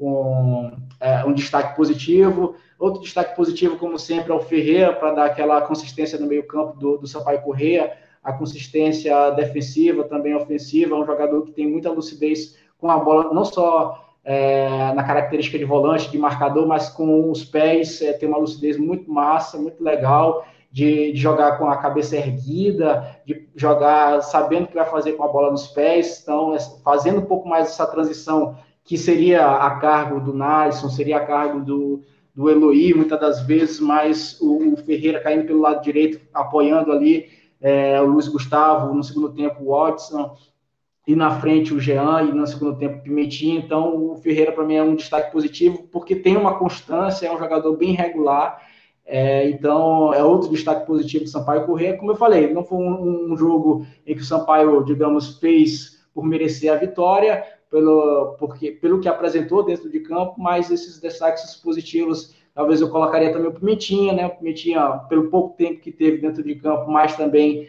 é, foi individualmente foi um bom jogador ali que no segundo tempo, com o Sampaio com a vitória já encaminhada, é, o Sampaio no, jogando no, na sua zona de conforto, que já vencendo o, o, adversário se expondo, como eu já falei aqui também, é o jogador que faz a diferença, mas os destaques positivos são basicamente são esses. Talvez o Eloy também, mais uma vez, uma partida bem interessante do Eloy. Agora, os destaques negativos, sim. Começando para mim, o maior destaque negativo da partida foi o Filipinho, mais uma vez, mostrando que não tem condição, não tem condição de, de ser é, de jogador do Sampaio Corrêa, um, um, um lateral que, é, que não tem a parte defensiva legal, não, não, não defende, é, e também na hora da, de apoiar, na hora de, de atacar, tem uma deficiência extremamente gigante em relação a cruzamento, o cara não consegue acertar um cruzamento, meu amigo. Então, não sei se é insegurança, se é porque é ruim mesmo. É, o Filipinho, para mim, foi um grande destaque negativo. Mais uma vez, o Nadson, né, que é o jogador que está tendo as oportunidades com a camisa do São Paulo Correia de iniciar, de ser esse homem ali no meio-campo para tentar dar um pouco mais de lucidez ao Sampaio Correia, mas mais uma vez não conseguiu. Tem um, um tiro bom de fora da área, tentou uma vez, umas duas vezes, na verdade, durante a partida, mas também não foi feliz. É, aparece pouco para o jogo, então também está com um destaque negativo. E acho que basicamente é isso. Acho que é, outro destaque negativo, positivo que eu colocaria, o, o Nilson Júnior, que é um zagueiro ali juntamente com o Joés, que eles já tem começado a se encaixar. Eu acho que também é um destaque bem positivo o Nilson Júnior, que é um zagueiro canhoto. Eu, particularmente, gosto muito dos zagueiros canhotos. E o Nilson Júnior, cada dia que passa, vem ganhando maturidade com a camisa do Sampaio Correia, vem ganhando segurança, que é muito importante principalmente para um cara que é zagueiro. Uma hora ou outra ele quer dar uma de Maldini, quer dar um pouco mais de lançar, né? Quer, se empolga, é, se empolga. Aí, ele, conhece, aí... se conhece muito desse tipo de zagueiro, né? Tinha um aqui que, tinha, que era. era, era mais, meu amigo. Não, e tinha, era aqui, meu Deus, do esporte, que, que era o, o Maldini que erra. Era. Mas, não, pô, pra que foi lembrar disso? Pois é, cara. Então, é, Matheus Ferraz. Matheus Ferraz. Que dá uma é, o Maldini que erra. Lembra? Maldini que erra. Pois é. Fraco da porra. Pode, tu pode usar isso lá, Rodrigo. Rodrigo, pode usar isso aí na. na chama de. O Maldini que erra, pô. Mas o cara tá bem, pô. O cara tá sendo elogiado. Pois é. Deixa cara, aí, deixa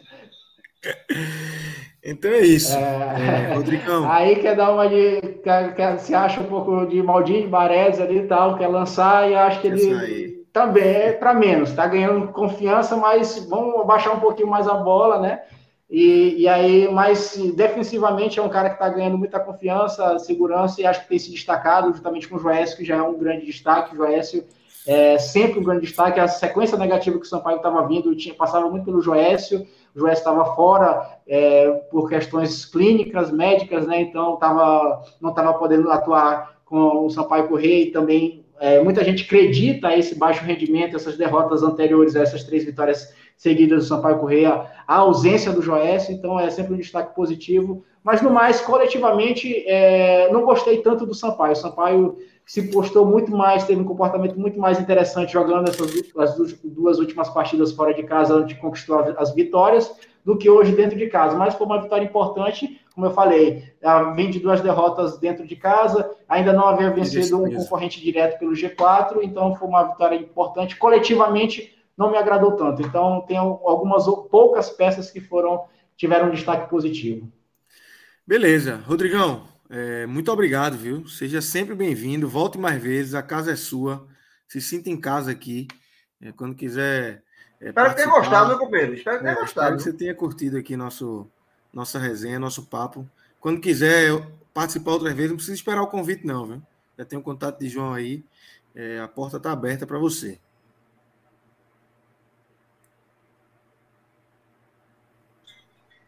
Cara, eu tô aqui, meu amigo. Eu, eu, vou, eu vou acreditar nesse convite e me sentir em casa, viu, amigo? Pode ter certeza que eu tô acreditando. Olha só, o próximo convite, o próximo convite vai vir com a derrota do Sampaio. Que eu vim ganhar, eu quero, eu quero a derrota. Quando o Sampaio eu quero perder, ver na derrota, né? Vamos ver. Eu, não, eu, não estou secando o Sampaio, deixando bem claro aqui. Inclusive, o meu time, o meu time, Rodrigo, se você não sabe, eu tenho um time em cada estado. O, no, no, no, no Maranhão, meu time é o Paio que tem a, a, camisa, a camisa mais sensacional do Brasil. Meu time é paio. Eu não tenho. Esse aqui já é o. Estou jogando à frente aqui. Estou jogando, tô jogando verde, estou jogando verde. Entendeu? Eu, eu, sou, eu sou pai. Então, assim, eu não estou secando o pai de forma alguma. Agora, é bom também ver na derrota, né, jovem? Quando perder aqui, não aperreio. É... Quando perder, seu telefone vai tocar, João. Vai, vai tocar, vai tocar. então é isso, Rodrigão. Muito obrigado, valeu mesmo. É, vamos tocar aí. Vamos, a gente vai seguir aqui o João Rodolfo. É, muito obrigado também. É, Vá-se embora. Vai, do, vai dormir, Rodolfo. Sono dos justos, porque sei que você ah, levou. legal a... o efeito agora, viu? É, é essa é. hora que ela chega mesmo. Aconteceu comigo um programa aqui que a gente tava gravando. Eu comecei, teve uma hora que o programa tava rolando, não sabia o que estava sendo falado, onde eu tava. Eu, olhando pro teto aqui de casa, eu falei para João, Grilo, assume o resto Ah, eu Grilo, embora. trouxeram um comentário bom, JP. Rodolfo com mais sono que Vargas. É, exatamente. Exatamente. Já que o JP tá engraçadinho aí no chat, pode Já botar o homem aí Fala na, da troca aí. na Faz a troca, faz a troca. É, traz Essa troca tá aí. melhor que a Cheguei. Essa troca tá melhor que a do time, mas tem qualidade quem tá entrando. Vou nessa. Vai Um lá, abração, Rodolfo. Eu preciso só me organizar aqui, que tá chegando um aviso aqui de bateria no computador. Então eu preciso. É. É, aí. e, e- já, já- já que a gente tá falando em derrota, em bateria Rihanna, ainda fala do Vitória, né? É, Pouca exatamente. confusão, pouca confusão para falar. Foi bom o resultado. No final das contas, assim, dentro Dá do. para ser, veja, dá É, pra ser melhor, né? Não, dava, mas, não, veja, mas um ponto com o Cruzeiro fora de casa não é Não, E tá tem valendo, detalhe, tá valendo. Tava, e tava Tá 2 a 1 valendo. Cruzeiro, o, o, o, Papozinho já veio ali na reta final. Eu acompanhei. Isso. Vamos embora, vamos mergulhar nesse jogo, Vamos lá. JP. Antes Vamos. disso, deixa eu só fazer um, um lembrete aqui que Danilo é, me passou. Eu esqueci no começo, ele me cobrou e eu preciso dar o crédito aqui pro homem. Danilo, nosso diretor da live hoje aí. É, Para você que está acompanhando nossa live na Twitch, a gente agora tem alguns comandos aí no chat da Twitch. Se você colocar exclamação comandos, você vai receber já um cardápiozinho dos nossos comandos que você vai cair direto nas nossas páginas. Se você colocar exclamação NE45, você vai diretamente para o nosso NE45, é, você é redirecionado. Você colocar exclamação Clube NE, você vai para o Clube NE, você está habilitado a, a se cadastrar no Clube NE45, exclamação Clube 45, exclamação BET, você cai no BET Nacional. Esses são os comandos aí da nossa Twitch. É, mas vamos embora. É, JP, eu queria que você começasse aí a análise desse, desse vitória, desse empate contra o Cruzeiro lá em BH. Salve Lucas, salve João, todos os ouvintes, né, entrando aqui nesse segundo tempo, mas a confusão vai continuar porque o Vitória, infelizmente, hoje é isso. Né? Foi algo até que eu tuitei no momento em que o Cruzeiro leva a virada, porque, para minha surpresa, o Vitória veio a empatar, né? porque o- a virada do Cruzeiro parecia algo que iria sentenciar o jogo. E eu tuitei que hoje, né, falar de campo e bola no Vitória virou um mero detalhe. E aí deu uma alfinetadinha que disse lá que tinha uma ovelha atrapalhando o, o- o- o- rebanho, né? Boa, boa, JB, boa. Meti essa aí, mas assim, tentando falar um pouco mais do jogo, e aí depois a gente vai para esse, pra esses bastidores, né? E aí substituindo o meu grande amigo Vilar, né? Tá precisando desse, de um tempinho aí afastado, deixa um abraço aqui para ele. O Vitória tem, tem passado por algumas mudanças, né? É um time que, que não consegue se acertar, é, uma escalação fixa, um 11 ideal ali, mas é, Ricardo Amadeu, né, se eu não estiver enganado, é, filho aí de Carlos Amadeu, que, que nos deixou aí é, há, algum tempo, há pouco tempo, é, vem à frente dessa equipe, né, tem tentado ajustar ali dentro dos, dos padrões mais simples, né, sem inventar muito, é, tem tido desfalques também. Hoje ele foi com Lucas Arcanjo no gol, Prata na direita, Roberto na esquerda, uma dupla de laterais bem conhecida aí do, do futebol pernambucano né? Roberto que é, vai ficar um pouco mais nos negativos, mas mais para frente a gente vai chegar nele. É, com Pedrinho no banco, acho que aí já é uma troca que, que eu critico um pouco. Acho que Pedrinho é um cara que já mostrou futebol e tem sempre que entra mostra mais qualidade do que do que Roberto. Né? Uma dupla de zaga formada por João Vitor, que é um cara já bem criticado. E mais uma vez, hoje eu estou trabalhando no spoiler, vai entrar nos piores. Né? Foi mal, O falhou. gol do- e, ele teve azar, né? Porque o segundo, gol do- Isso. segundo gol desvia nele.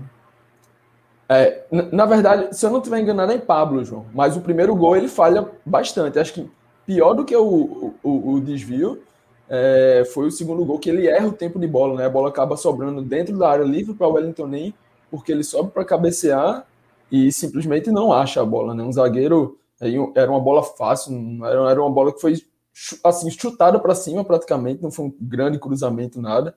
E ele acaba errando e, e dando aí essa chance do primeiro gol do Cruzeiro. Né, ao lado dele, Matheus Moraes, que é um garoto que vem ganhando mais espaço agora. É, Pablo e Fernando Neto como dupla de volantes.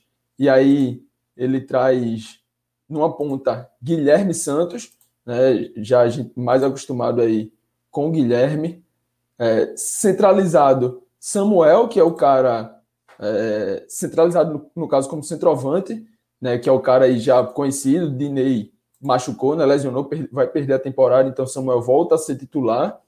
Como meia, ele teve Bruno Oliveira e, na outra ponta, Marcinho, que é um nome que, desde que estreou, chegou recentemente, se eu não estiver enganado, está na segunda partida, estreou no final de semana e vem hoje para a sua segunda partida.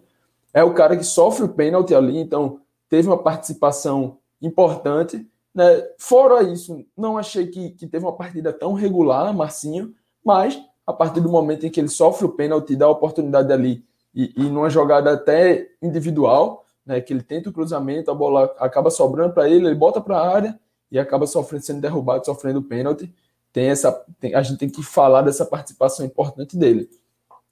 O jogo começa com o Cruzeiro jogando em casa, né, já esperado com, com o Luxemburgo aí também chegando a poucas rodadas. É um time que buscou ter um pouco mais da posse de bola, mas é, passa ali por 20 minutos de uma, de uma seca ali, de um deserto criativo, né? 20 minutos basicamente até um pouquinho depois do gol do, do, do Vitória, a gente pode dizer que o Cruzeiro não cria nada, enquanto o Vitória, já nos primeiros minutos, demonstrava que seria um time que ia ser um pouco mais agudo. Né? Já nos primeiros minutos, o Vitória tenta umas jogadas mais de velocidade, essas jogadas acabam virando bola, bolas paradas, então o Vitória tem primeiramente uma falta, depois dessa falta tem uma sequência de três escanteios, se eu não estiver enganado, né? onde consegue bons cruzamentos ali né, deixa o, o, torcedor já na esperança de abrir o placar. Acabou não saindo, mas ficaram esses 20 minutos aí um pouco morno, o Cruzeiro com a bola, o Vitória tentando chegar, tentando, chegar melhor na bola parada. E aí, né, um pouco depois, vem esse lance que eu já citei aqui, que é propriamente o lance de Massinho, né, numa bola individual ali na ponta, ele pega, tenta o cruzamento para a área, né, tenta o cruzamento buscando a área, a bola bate em Rômulo, lateral do, do Cruzeiro, e volta para ele. E aí, quando volta, ele domina errado. Né? E esse domínio errado acaba virando uma bola é, entrando na área. Né? O domínio errado dele faz com que a bola vá em direção da área. Ele, na velocidade, ganha a frente de Rômulo e aí é derrubado. Né? Pênalti aos 23 minutos, que Samuel pega, assume a cobrança e converte muito bem. Ele que estava precisando, né? tinha virado reserva nessa equipe, voltou a ser titular a partir da lesão de Dinei e estava precisando desse gol para voltar à sua melhor fase, que já tinha demonstrado ali na Copa do Nordeste. Bateu, deslocou o goleiro, né? não foi uma cobrança nem tão forte, nem tão no canto, mas deslocou o goleiro, jogou o goleiro para um lado e cobrou no outro. Né? E esse primeiro tempo, a partir daí, o Cruzeiro que já tinha um pouco mais da posse, o Cruzeiro que já vinha buscando um pouco mais, continua tentando, mas a tônica, né? e aí não sei se, se Danilão consegue, talvez dando uma busca aí no nome de Lucha, tenha é, a tônica desse final de primeiro tempo, a partir do gol do Vitória, foram duas vezes que aparece Luxemburgo na câmera e ele tá com aquela mão assim no queixo, aquela mão de onde é que eu vim me meter, meu amigo. Tava refletindo ali, doido para que chegasse o intervalo, né? E a gente sabe, ninguém é, ninguém tá chegando no futebol agora, ninguém é um ET aqui, sem saber quem é Luxemburgo. Ali já no intervalo ele volta com três mudanças na sua equipe, né? Deve ter dado aquela aquela gritaria no, no vestiário, vamos chamar assim. Voltou com três mudanças, né? E nem deu para perceber se essas mudanças realmente iriam fazer um efeito muito grande, se iriam vir com um poder criativo muito grande, uma mudança muito grande, porque o Vitória já voltou né, com a atenção um pouco abaixo, principalmente João Vitor. Bruno José, que é o, o, o ponta, né, um meia ponta aí do, do Cruzeiro vem com a jogada pela esquerda, faz um cruzamento ali, um cruzamento bem, bem fraco, bem ruim mesmo, para a área. João Vitor pula para cabecear, uma bola para mim tranquila de se afastar, erra o tempo de bola, a bola acaba pingando, né? Além de errar o tempo de bola, a bola desvia nele, vai para trás, para dentro da área, e aí sobra para o Wellington Nem fazer um passe para Sobes livre, e aí sobe sai cara a cara com o Lucas, é, bate e, e faz o empate. Um pouco depois, é, o jogo continua meio morno, sem tantas chances, mas agora sim, com o Cruzeiro realmente mais protagonista, além de ter a posse de bola, estava é, é, afunilando, afundando o Vitória contra a sua própria área. O Vitória que ia naquele, nesse momento, a partir do gol do Cruzeiro né, de empate, saiu aos três minutos do segundo tempo.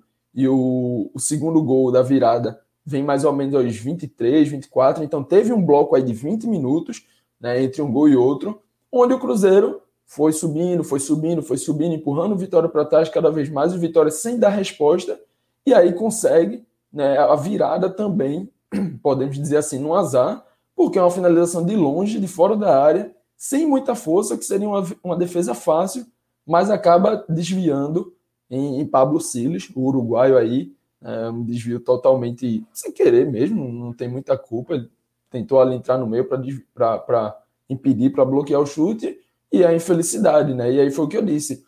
Às vezes tem momentos que parece que tudo tem que dar errado, né? Quando tem uma coisinha assim fora da caixa, e a gente sabe que no Vitória não é só uma coisinha, são várias coisas e várias coisonas. A caixa, a caixa tá virada de cabeça para baixo. É, pronto, é exatamente, é exatamente isso. A caixa, a caixa, a caixa tá assim, ó.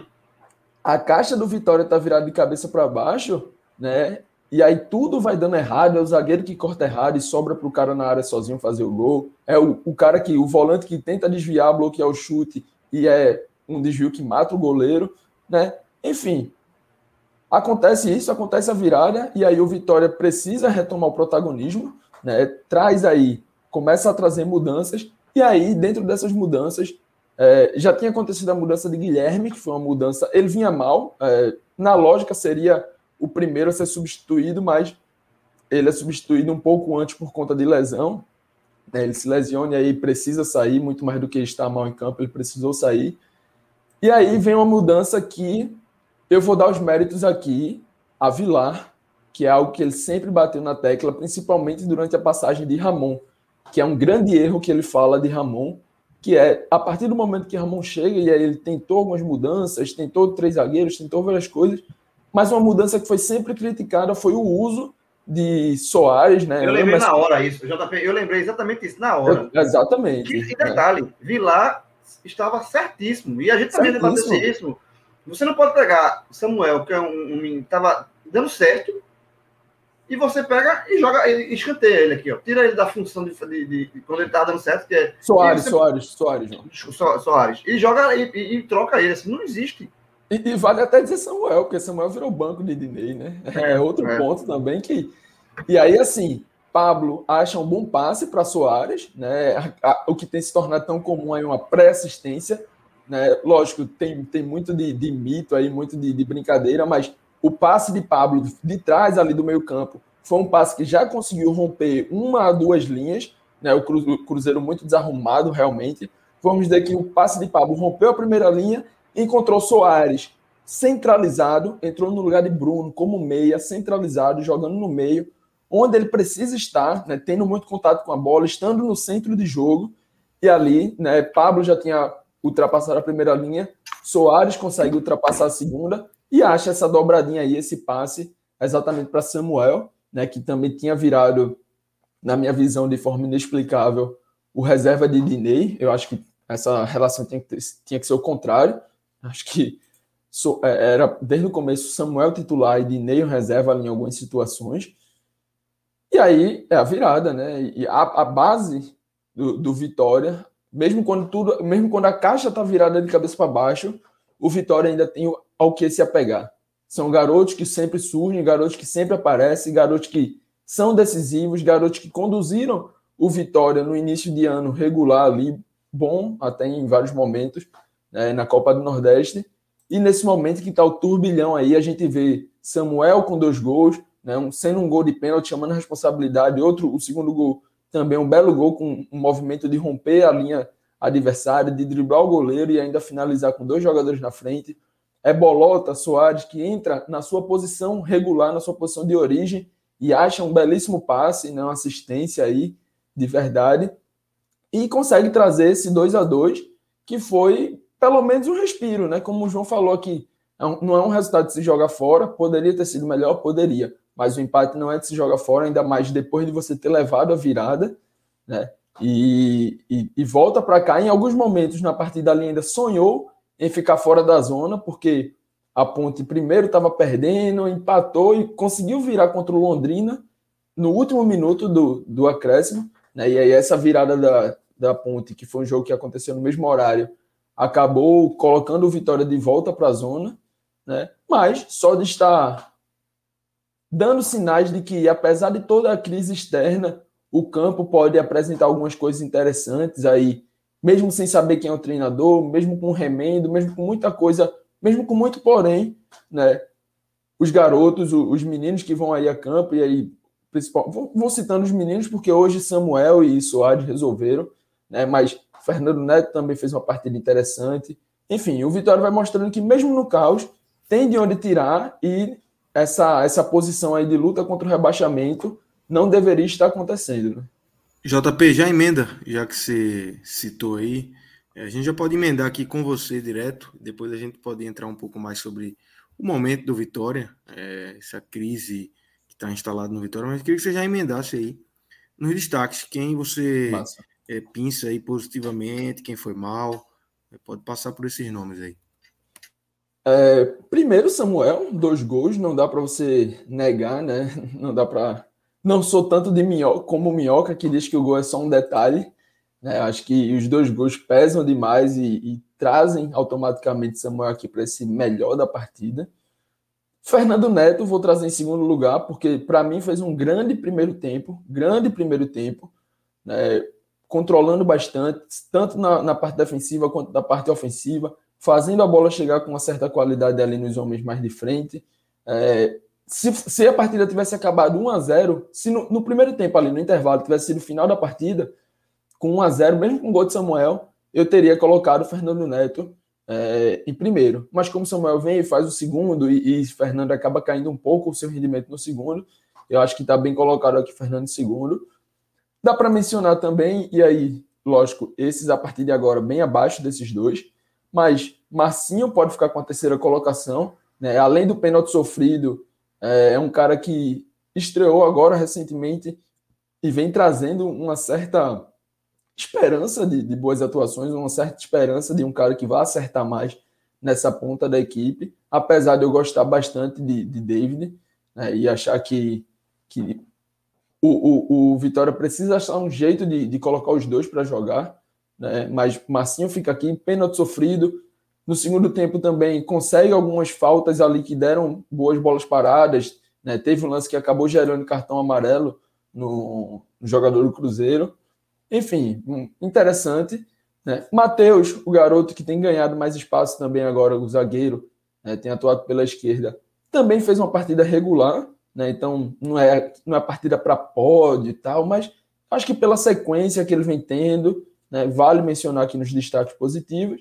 E a entrada de Bolota, né? a entrada de Soares, que, como a gente aqui, e, e aí dando sempre os créditos principais para Vilar, como a gente aqui sempre pediu, né? ele é um cara que pode agregar, que agrega, não só pode, mas que agrega muito jogando centralizado, e hoje entra e consegue o 2 a 2 para a equipe. E já emendando nos negativos, né? aí, assim, não teve um. Não, teve um. Um, um muito abaixo, João Vitor. Né? E aí, é, é assim, quando a fase tá ruim, é um cara. Cadeirinha cativa, hein, jovem? Cadeirinha cativa. Cadeirinha cativa, a fase já vem ruim, e aí os outros zagueiros não estão à disposição, ele tem que voltar a jogar e volta e já erra em, em lance crucial que vira gol. Tá virando, cara... tá virando o zagueirinho chama gol. Que é era, era exatamente o que ia dizer. Era exatamente o que ia dizer. Tá, tá parecendo aqueles casos de chama gol. Porque quando erra, todo mundo erra. Tem 11 jogadores ali, 11 jogadores erram. Mas quando ele erra, vira gol do adversário, né? Parece até algo marcado assim, mas infelicidade dele, o trabalho da gente aqui é, é colocá-lo. Né? João Vitor foi claramente mais abaixo do que todo o resto. E aí bota o João Vitor lá no primeiro degrau, lá em cima mesmo, né? ou lá embaixo, né? nos destaques negativos. E depois dele dá para trazer também Guilherme. Né? Vinha mal, não vinha conseguindo dar muita sequência aos lances. Sai, é a primeira substituição. Acho que já seria naturalmente, mas acaba lesionado e, e sai. Roberto, não gostei muito. É, a partida de Roberto é uma partida que eu já tinha na escalação, quando sai que eu vejo Roberto e vejo Pedrinho no banco, eu já, já critico. E a partida de Roberto, quando eu vejo, é aquela partida que Tá, o que é que tem aqui? O que é que tem aqui que não Pedrinho? Que Pedrinho, o que Pedrinho não faz melhor? O que Roberto fez hoje aqui que Pedrinho não faz melhor, sabe? é muito de. Assim, lógico que eu não quero taxar o trabalho de, de, de Ricardo Amadeu aqui, até porque hoje é um tampão, né? Um tapa-buraco ali.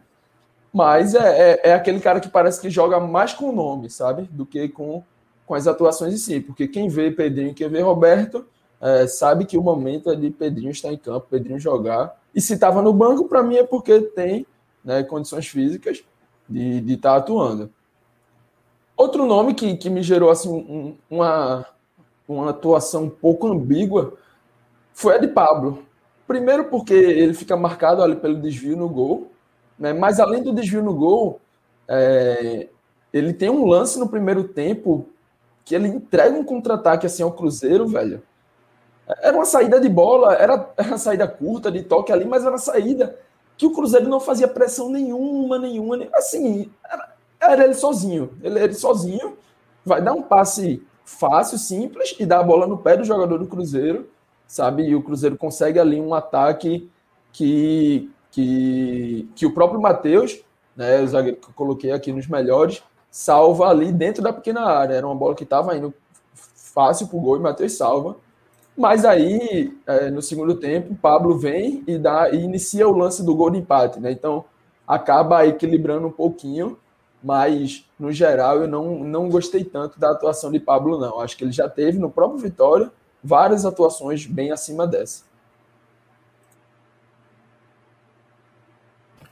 É, Grilo, é, acho que agora a gente pode entrar um pouco no momento é, do Vitória. Né? São seis jogos aí seguidos sem vencer, dois pela Copa do Brasil, é verdade, é, os dois confrontos contra o Grêmio, mas são quatro jogos sem vencer pela Série B, é, num clube que vive uma crise gigantesca é, em todos os setores, fora de campo, dentro de campo, comando técnico, presidência, jogadores que não rendem.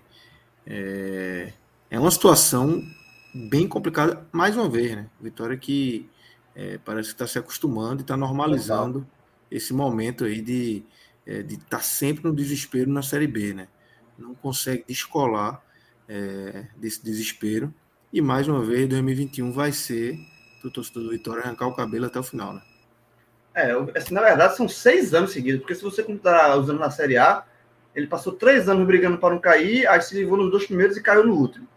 E agora está três anos brigando para não cair na B, e a turma está com medo de não ser igual o roteiro da A, né? ter, cair no terceiro ano. Que de fato é o pior ano. É o ano mais, mais assustador. Porque, é, além dos problemas de campo, tem muito problema fora. Né? E, e, você falou o recorte aí, Lucas, assim, eu, eu acho que o recorte mais chamado a atenção é o de em, nos últimos 14 jogos, e aí você, mais uma vez, somando os jogos da Copa do Brasil, nos últimos 14 jogos, o Vitória só ganhou um. Ou seja, a Vitória entrou em campo 15 vezes, 15, para sair de campo uma, uma vez só vencendo. 15. É muito, é muito, velho. E essa vitória tá no meio, assim, tá? É, é um buraco aqui, uma vitória e outro buraco. E agora, e agora vai, vai para casa para é, encarar o CRB, né? Que é um time que amanhã pode entrar no G4. É. Não, hoje, hoje, em dia, hoje em dia, hoje, hoje o, o, Vitória não tem nenhum jogo fácil. Se o Vitória pegar é, é o Brasil de Pelotas, no Barradão. O Brasil, o Brasil sonha. Confiança, é, exatamente. Não, se pegar o, o, o Brasil de Pelotas no Barradão, eu não, eu não, eu não, eu não, eu não entro no Beto Nacional para botar dinheiro no Vitória, não. Entendeu? Então, acho assim, é, é uma situação muito complicada. É um elenco que tem problemas. O Vitória fez algumas contratações, mas também aquelas contratações, nenhuma que você olhe assim, é, que vai fazer o time mudar da água para o vinho. Pelo menos de nome, né? Pode até que haja um encaixe, mas não tem treinador, como o JP falou aí. É, existe um problema, assim, o Vitória é tão louco, a administração do Vitória é tão caótica, que os dois treinadores que o Vitória demitiu, ele está tentando maquiar para que não conte como demissão. Porque se contar como demissão, pela nova regra, ele não pode contratar ninguém. Sabe? É... E aí, assim, o. o e nenhum o aceita, né? Corretamente. Não, ninguém, querem aceita. Receber. Querem receber. Na escalação o... divulgada hoje, o nome estava de Ramon, né? Inclusive. Isso é não, é não, Ricardo, Ricardo, Ricardo. Não. É, não. No, no, no banner que eles divulgaram hoje mais cedo, tinha o nome de Ramon. Poxa, eu, eu conferi até agora há pouco. Deixa eu ver de novo. Não, mas o, fa o fato é que Ramon, veja, o fato é que Ramon, ele oficialmente não houve nenhuma comunicação do Vitória falando da demissão de Ramon. A de Rodrigo Chagas, o que fizeram com o Rodrigo Chagas é um absurdo. Rodrigo era treinador da base, que foi para o profissional e depois, e depois saiu, aí veio o Mazola, depois voltou. E ele, quando ele voltou, ele, é a segunda vez que ele voltou, ele voltou como técnico profissional. Então, o contrato dele, ele não pode ter dois contratos. Ele não pode ter contrato de técnico profissional, de time profissional, ele não pode ter contrato de técnico da base, né? Como, como, como efetivo.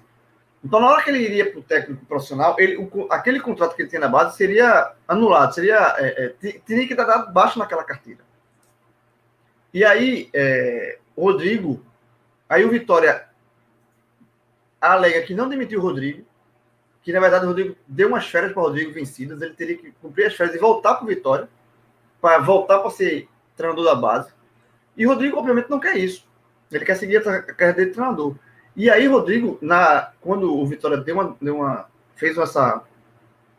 publicou isso, né, divulgou para a imprensa esse posicionamento que o Rodrigo teria que voltar para trabalhar na Vitória. Logo em seguida, Rodrigo deu, também deu um posicionamento em nota, em nota oficial para a imprensa, colocando o posicionamento dele, dizendo justamente isso. Que, na verdade, ele, a, a, a, não foi dado baixa. E ele, e ele quer receber, ele foi demitido do Vitória, ele diz que foi demitido. Ele quer receber as decisões, indenização, tudo que que qualquer trabalhador tem, tem direito quando você é demitido. E o Vitória está travando isso. E aí ele tenta, tá, tentou fazer de forma amigável e não conseguiu e vai levar o caso para a CBF e para a CNRD. Para a CNRD, a Câmara Nacional de Resolução do Desporto, para que é, haja aquela Resolução cobrança. de disputas. Disputas. Disputas. Né? Para que haja uma, uma. A cobrança do Vitória a, sob risco de Vitória ser punido, né? Como não poder mais contratar, tudo aquilo que o esporte passou aqui recentemente, né? Outros clubes, Cruzeiro também, enfim. Então, assim, o Vitória tem dois treinadores demitidos, dois treinadores demitidos, que ele não oficializou nenhuma das duas demissões. Porque ele não quer oficializar essas duas demissões para ter o direito de contratar de novo. Sabe assim, é, é, é bizarro. E isso cria uma estabilidade no clube natural e óbvia, né? Porque você os jogadores treinam, não sabe quem, quem vai ser o treinador. O, o, o, Vitória já tinha, já iniciou conversa com Wagner Lopes, né, aquele foi técnico do Vila Nova, aquele jogador que jogou no Japão há muito tempo e tal, para tentar ser Wagner Lopes, só que Wagner, Wagner Lopes só pode ser anunciado se é, ele, o Vitória provar que não demitiu nem Rodrigo nem Ramon, mas ele demitiu o Rodrigo e Ramon. Então, assim, aí, tá, aí imagina a cabeça do, do, do, elenco do Vitória treinando sem saber quem vai ser o treinador, se vai ter treinador, se quem vai ser treinador. Sabe assim, se o interino vai ser, vai deixar de ser interino para ser efetivo. E aí tem um monte de bronca, um monte de bronca no bastidor, o, o Conselho Deliberativo querendo tirar Paulo Carneiro. Né, assim, uma crise institucional gigantesca. Jogador pedindo passo na justiça. Tem um jogador, eu até eu, eu fiz essa matéria no N45, é, que foi para que era da base do Vitória, e foi para anunciado na Jacuipense. E esse jogador, ele, ele conseguiu o passo na, na, na justiça, alegando 10 meses de salário atrasado. É um buraco sem João, eu, eu, é, eu, é, eu, essa é, semana... o, jogador, o jogador é o é, Nixon, meia, que foi semana... saiu na Jacuipense. Imagina, o cara foi para a justiça, comprovou e ganhou. Tanto é que houve a rescisão. 10 meses, velho. 10. Essa aí, semana, esse tipo, essa esse semana, tipo, João. Esse tipo de notícia, pra... rapidinho, só para encerrar, Felipe. Esse tipo de notícia, ele é, ela é divulgada, e aqui está na live, está acompanhando. A gente está colocando aí. Esse tipo de notícia divulgada, isso queima a imagem do clube. Ajuda a queimar, né? Porque já está muito queimado. Imagina, velho. São 10 meses por 10 meses. Isso é, isso é inconcebível.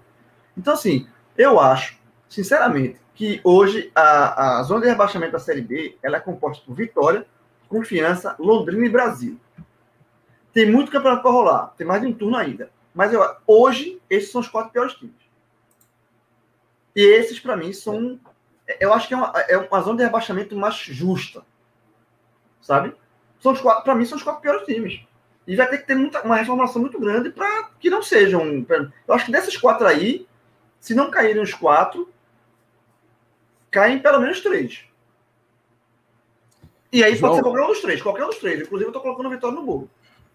Numa situação bem parecida com essa de Nixon, que já reincidiu, eu recebi um bastidor dessa semana de que tem outros atletas, lógico, não é só um que está com contrato com, com salário atrasado, né, tem outros atletas em situações parecidas de quatro, cinco meses, alguns até que são vistos como o Joyer, né, da base e tal, que estavam sendo já vistos, né, e outros clubes entrando em contrato para dizer isso, entrando em contato para dizer isso, ó, entra aí na justiça, né, rescinde e vem para cá, outros clubes já maiores, tem jurisprudência, né? Exato, Flamengo, Palmeiras, e aí é, é, o que aconteceu foi que Paulo Carneiro correu atrás, pagou um ou dois meses desse atleta específico, né, para o cara não sair assim na justiça, mais um, porque um cara é visto, lógico, é, tem toda a parte do negócio por trás, porque o cara é visto como uma estrela, né, que pode render alguns milhões na, mais na frente. Mas olha a situação que, que o Vitória chegou, pô. É inacreditável. De ter que pagar um salário de um atleta na que está com vários meses na correria, arrumando dinheiro. Tem um outro meia chamado Figueiredo, de 9 anos, também era promessa, isso. que também conseguiu Exato. romper. Também conseguiu romper. Então, o Vitória, que era um clube que era um, um exemplo no Nordeste de categoria de base, é um clube que foi forjado assim, que fez várias. Porra, houve todo mundo nos anos 90, anos 2000 ali e tal. Você olhava a Vitória, a Vitória era exemplo. Referência, pô. Referência, referência. De, de, de, de, referência de, categoria de base. Vitória fez, cansou, Vitória fez uma coisa que se leva muito tempo para fazer e a Vitória conseguiu, que era ter um canal direto com a Europa. E João, e João, não é só nos anos 90, não. Até hoje o, o Vitória tem na, não, de começou pessoas... nos anos 90, começou nos anos sim, 90. Sim, sim, então, mas segue até hoje. O Vitória tem, tem pessoas cuidando da base, né? Que são pessoas do, do mais alto nível no Brasil, que são vistos e requisitados, coordenadores, treinadores, por vários clubes gigantescos do Brasil, e tá com a base, com o clube, né? não é só a base, não, o clube como todo sucateado dessa forma, sabe? É, é assim, é algo que, que não só pode perder um jogador ou outro, mas está em risco o projeto. Né? Porque a partir do momento que o cara está vendo ali, o cara está trabalhando ali no dia a dia no Vitória, com certeza o pessoal também está com vários meses em atraso, está perdendo atletas, você vê o seu trabalho né, saindo sem nenhum fruto, digamos assim, né? porque esses frutos estão saindo para Jacuipense, estão saindo para outros clubes, outras bases, outros clubes maiores. Esses caras também daqui a pouco vão começar ó, a seguir é, seu rumo, porque são caras com muito mercados. Exatamente. Né? Totalmente. É, é, o, o Vitória hoje é um, é um clube que não tem credibilidade.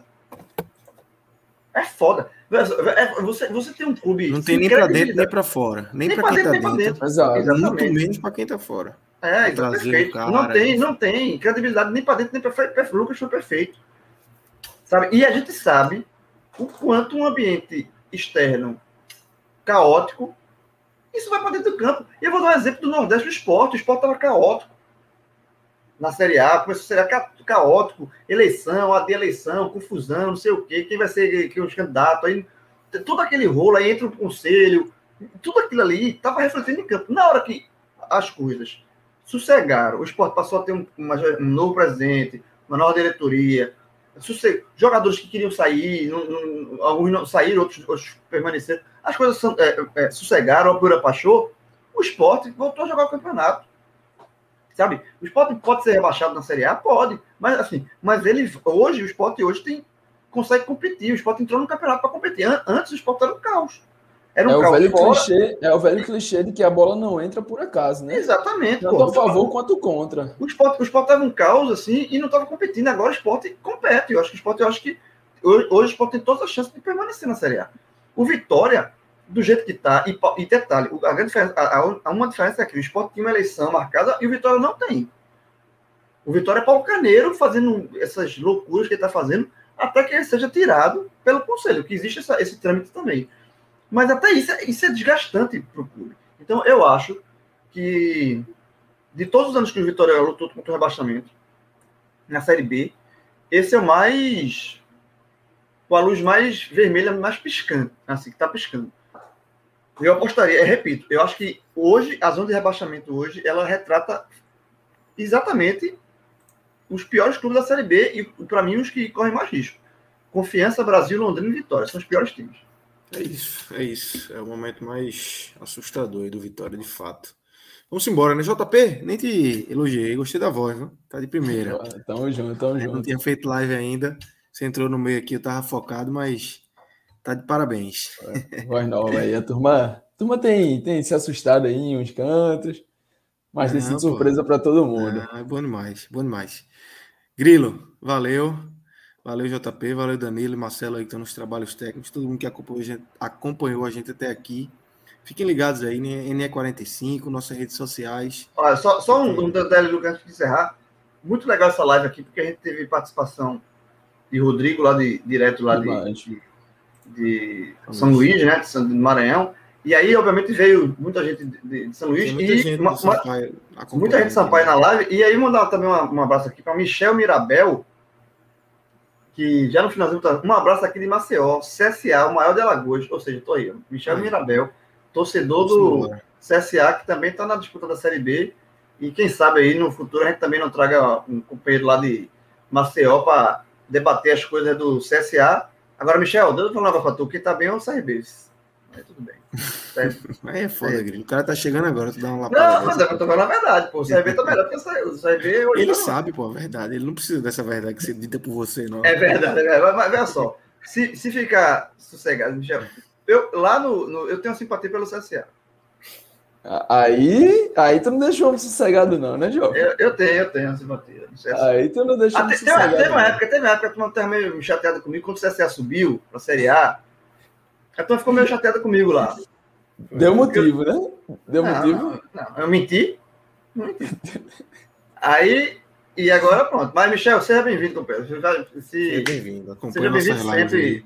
Se puder, acompanhe sempre. E, e falando sério, se próximo a, gente, a, a, a nossa intenção sempre foi ter uma pessoa de, em cada núcleo desse, em cada praça, que tenha clubes disputantes, pelo menos na Série A e B. Grilo, Veja. ó, Tem tem, um outro- negócio aqui que eu Tem achei. outro aqui. comentário aqui na Twitch. Ah, Fala. E a Taka perguntou, chegou aqui, perguntou se, se o Vitória poderia ser campeão, tinha chance de ganhar o campeonato qual? e depois Só e de- confusão. E depois saiu e depois saiu invocado porque a gente não responde o público, meu amigo, veja, a gente estava aqui dizendo que o Vitória tá para ser rebaixado. Superchatzinho, jovem. É, Superchatzinho. já, já, já, já, Que ah, eu- eu- eu- Superchatzinho eu 100%. eu- eu vou- Explica, aí qual é eu o vou contar- campeonato Eu vou, contar um o segredo pra Vitória tu. Eu vou, contar um segredo pra tu. E, e um- e e- o campeonato que Vitória ganha é o, só de confusão. E agora eu vou, eu vou contar o, o segredo seguinte, ó. Responde, tu não responde. Agora bota o real. Aqui, ó. Superchatzinho é na hora. Ofende. Perguntou é na hora. Pode perguntar se vai cortar. Alguns Vem vai direto pra- responde. Não corta o cabelo, direto na não. Vai, tela. cortar. se a pergunta vier, vai cortar o cabelo quando? Cortei eu só hoje. respondo, mas- só respondo se tiver no cortar superchat. Só, só respondo se tiver no superchat. Olha o que eu achei cá. aqui. Eu tava, Ah. me- tava olhando para baixo aqui, achei um brinquedo de Theo aqui. Quem ia gostar era Felipe Assis, na hora de, de falar do Santa Cruz. Uma cornetinha, pô. O cara só. Eita. Salva, salva. Bota. Corneta A salva, corneta salva, exatamente. Hoje, hoje, hoje, hoje, hoje, hoje, eu- eu- essa corrente cabia comigo. Isso dá- Cabia, cabia. Cabia, cabia. Cabe Já- sempre, né, jovem? Sabe Não é o que eu vou fazer agora? Sabe o que eu vou fazer é só agora? não, né? Vou abrir a geladeira Tomar e, mais compro- e vou comprovar. E vou abrir a geladeira, tem lá. Vou comprovar. Coca-Cola de 3 litros, a, o gás acaba na metade. Guardou pro final. né? Esse cara, esse cara guardou. Vamos embora. guardou. Vamos embora. JP, Valeu. valeu, valeu, Grilo. Valeu, valeu, Um abraço, galera. galera.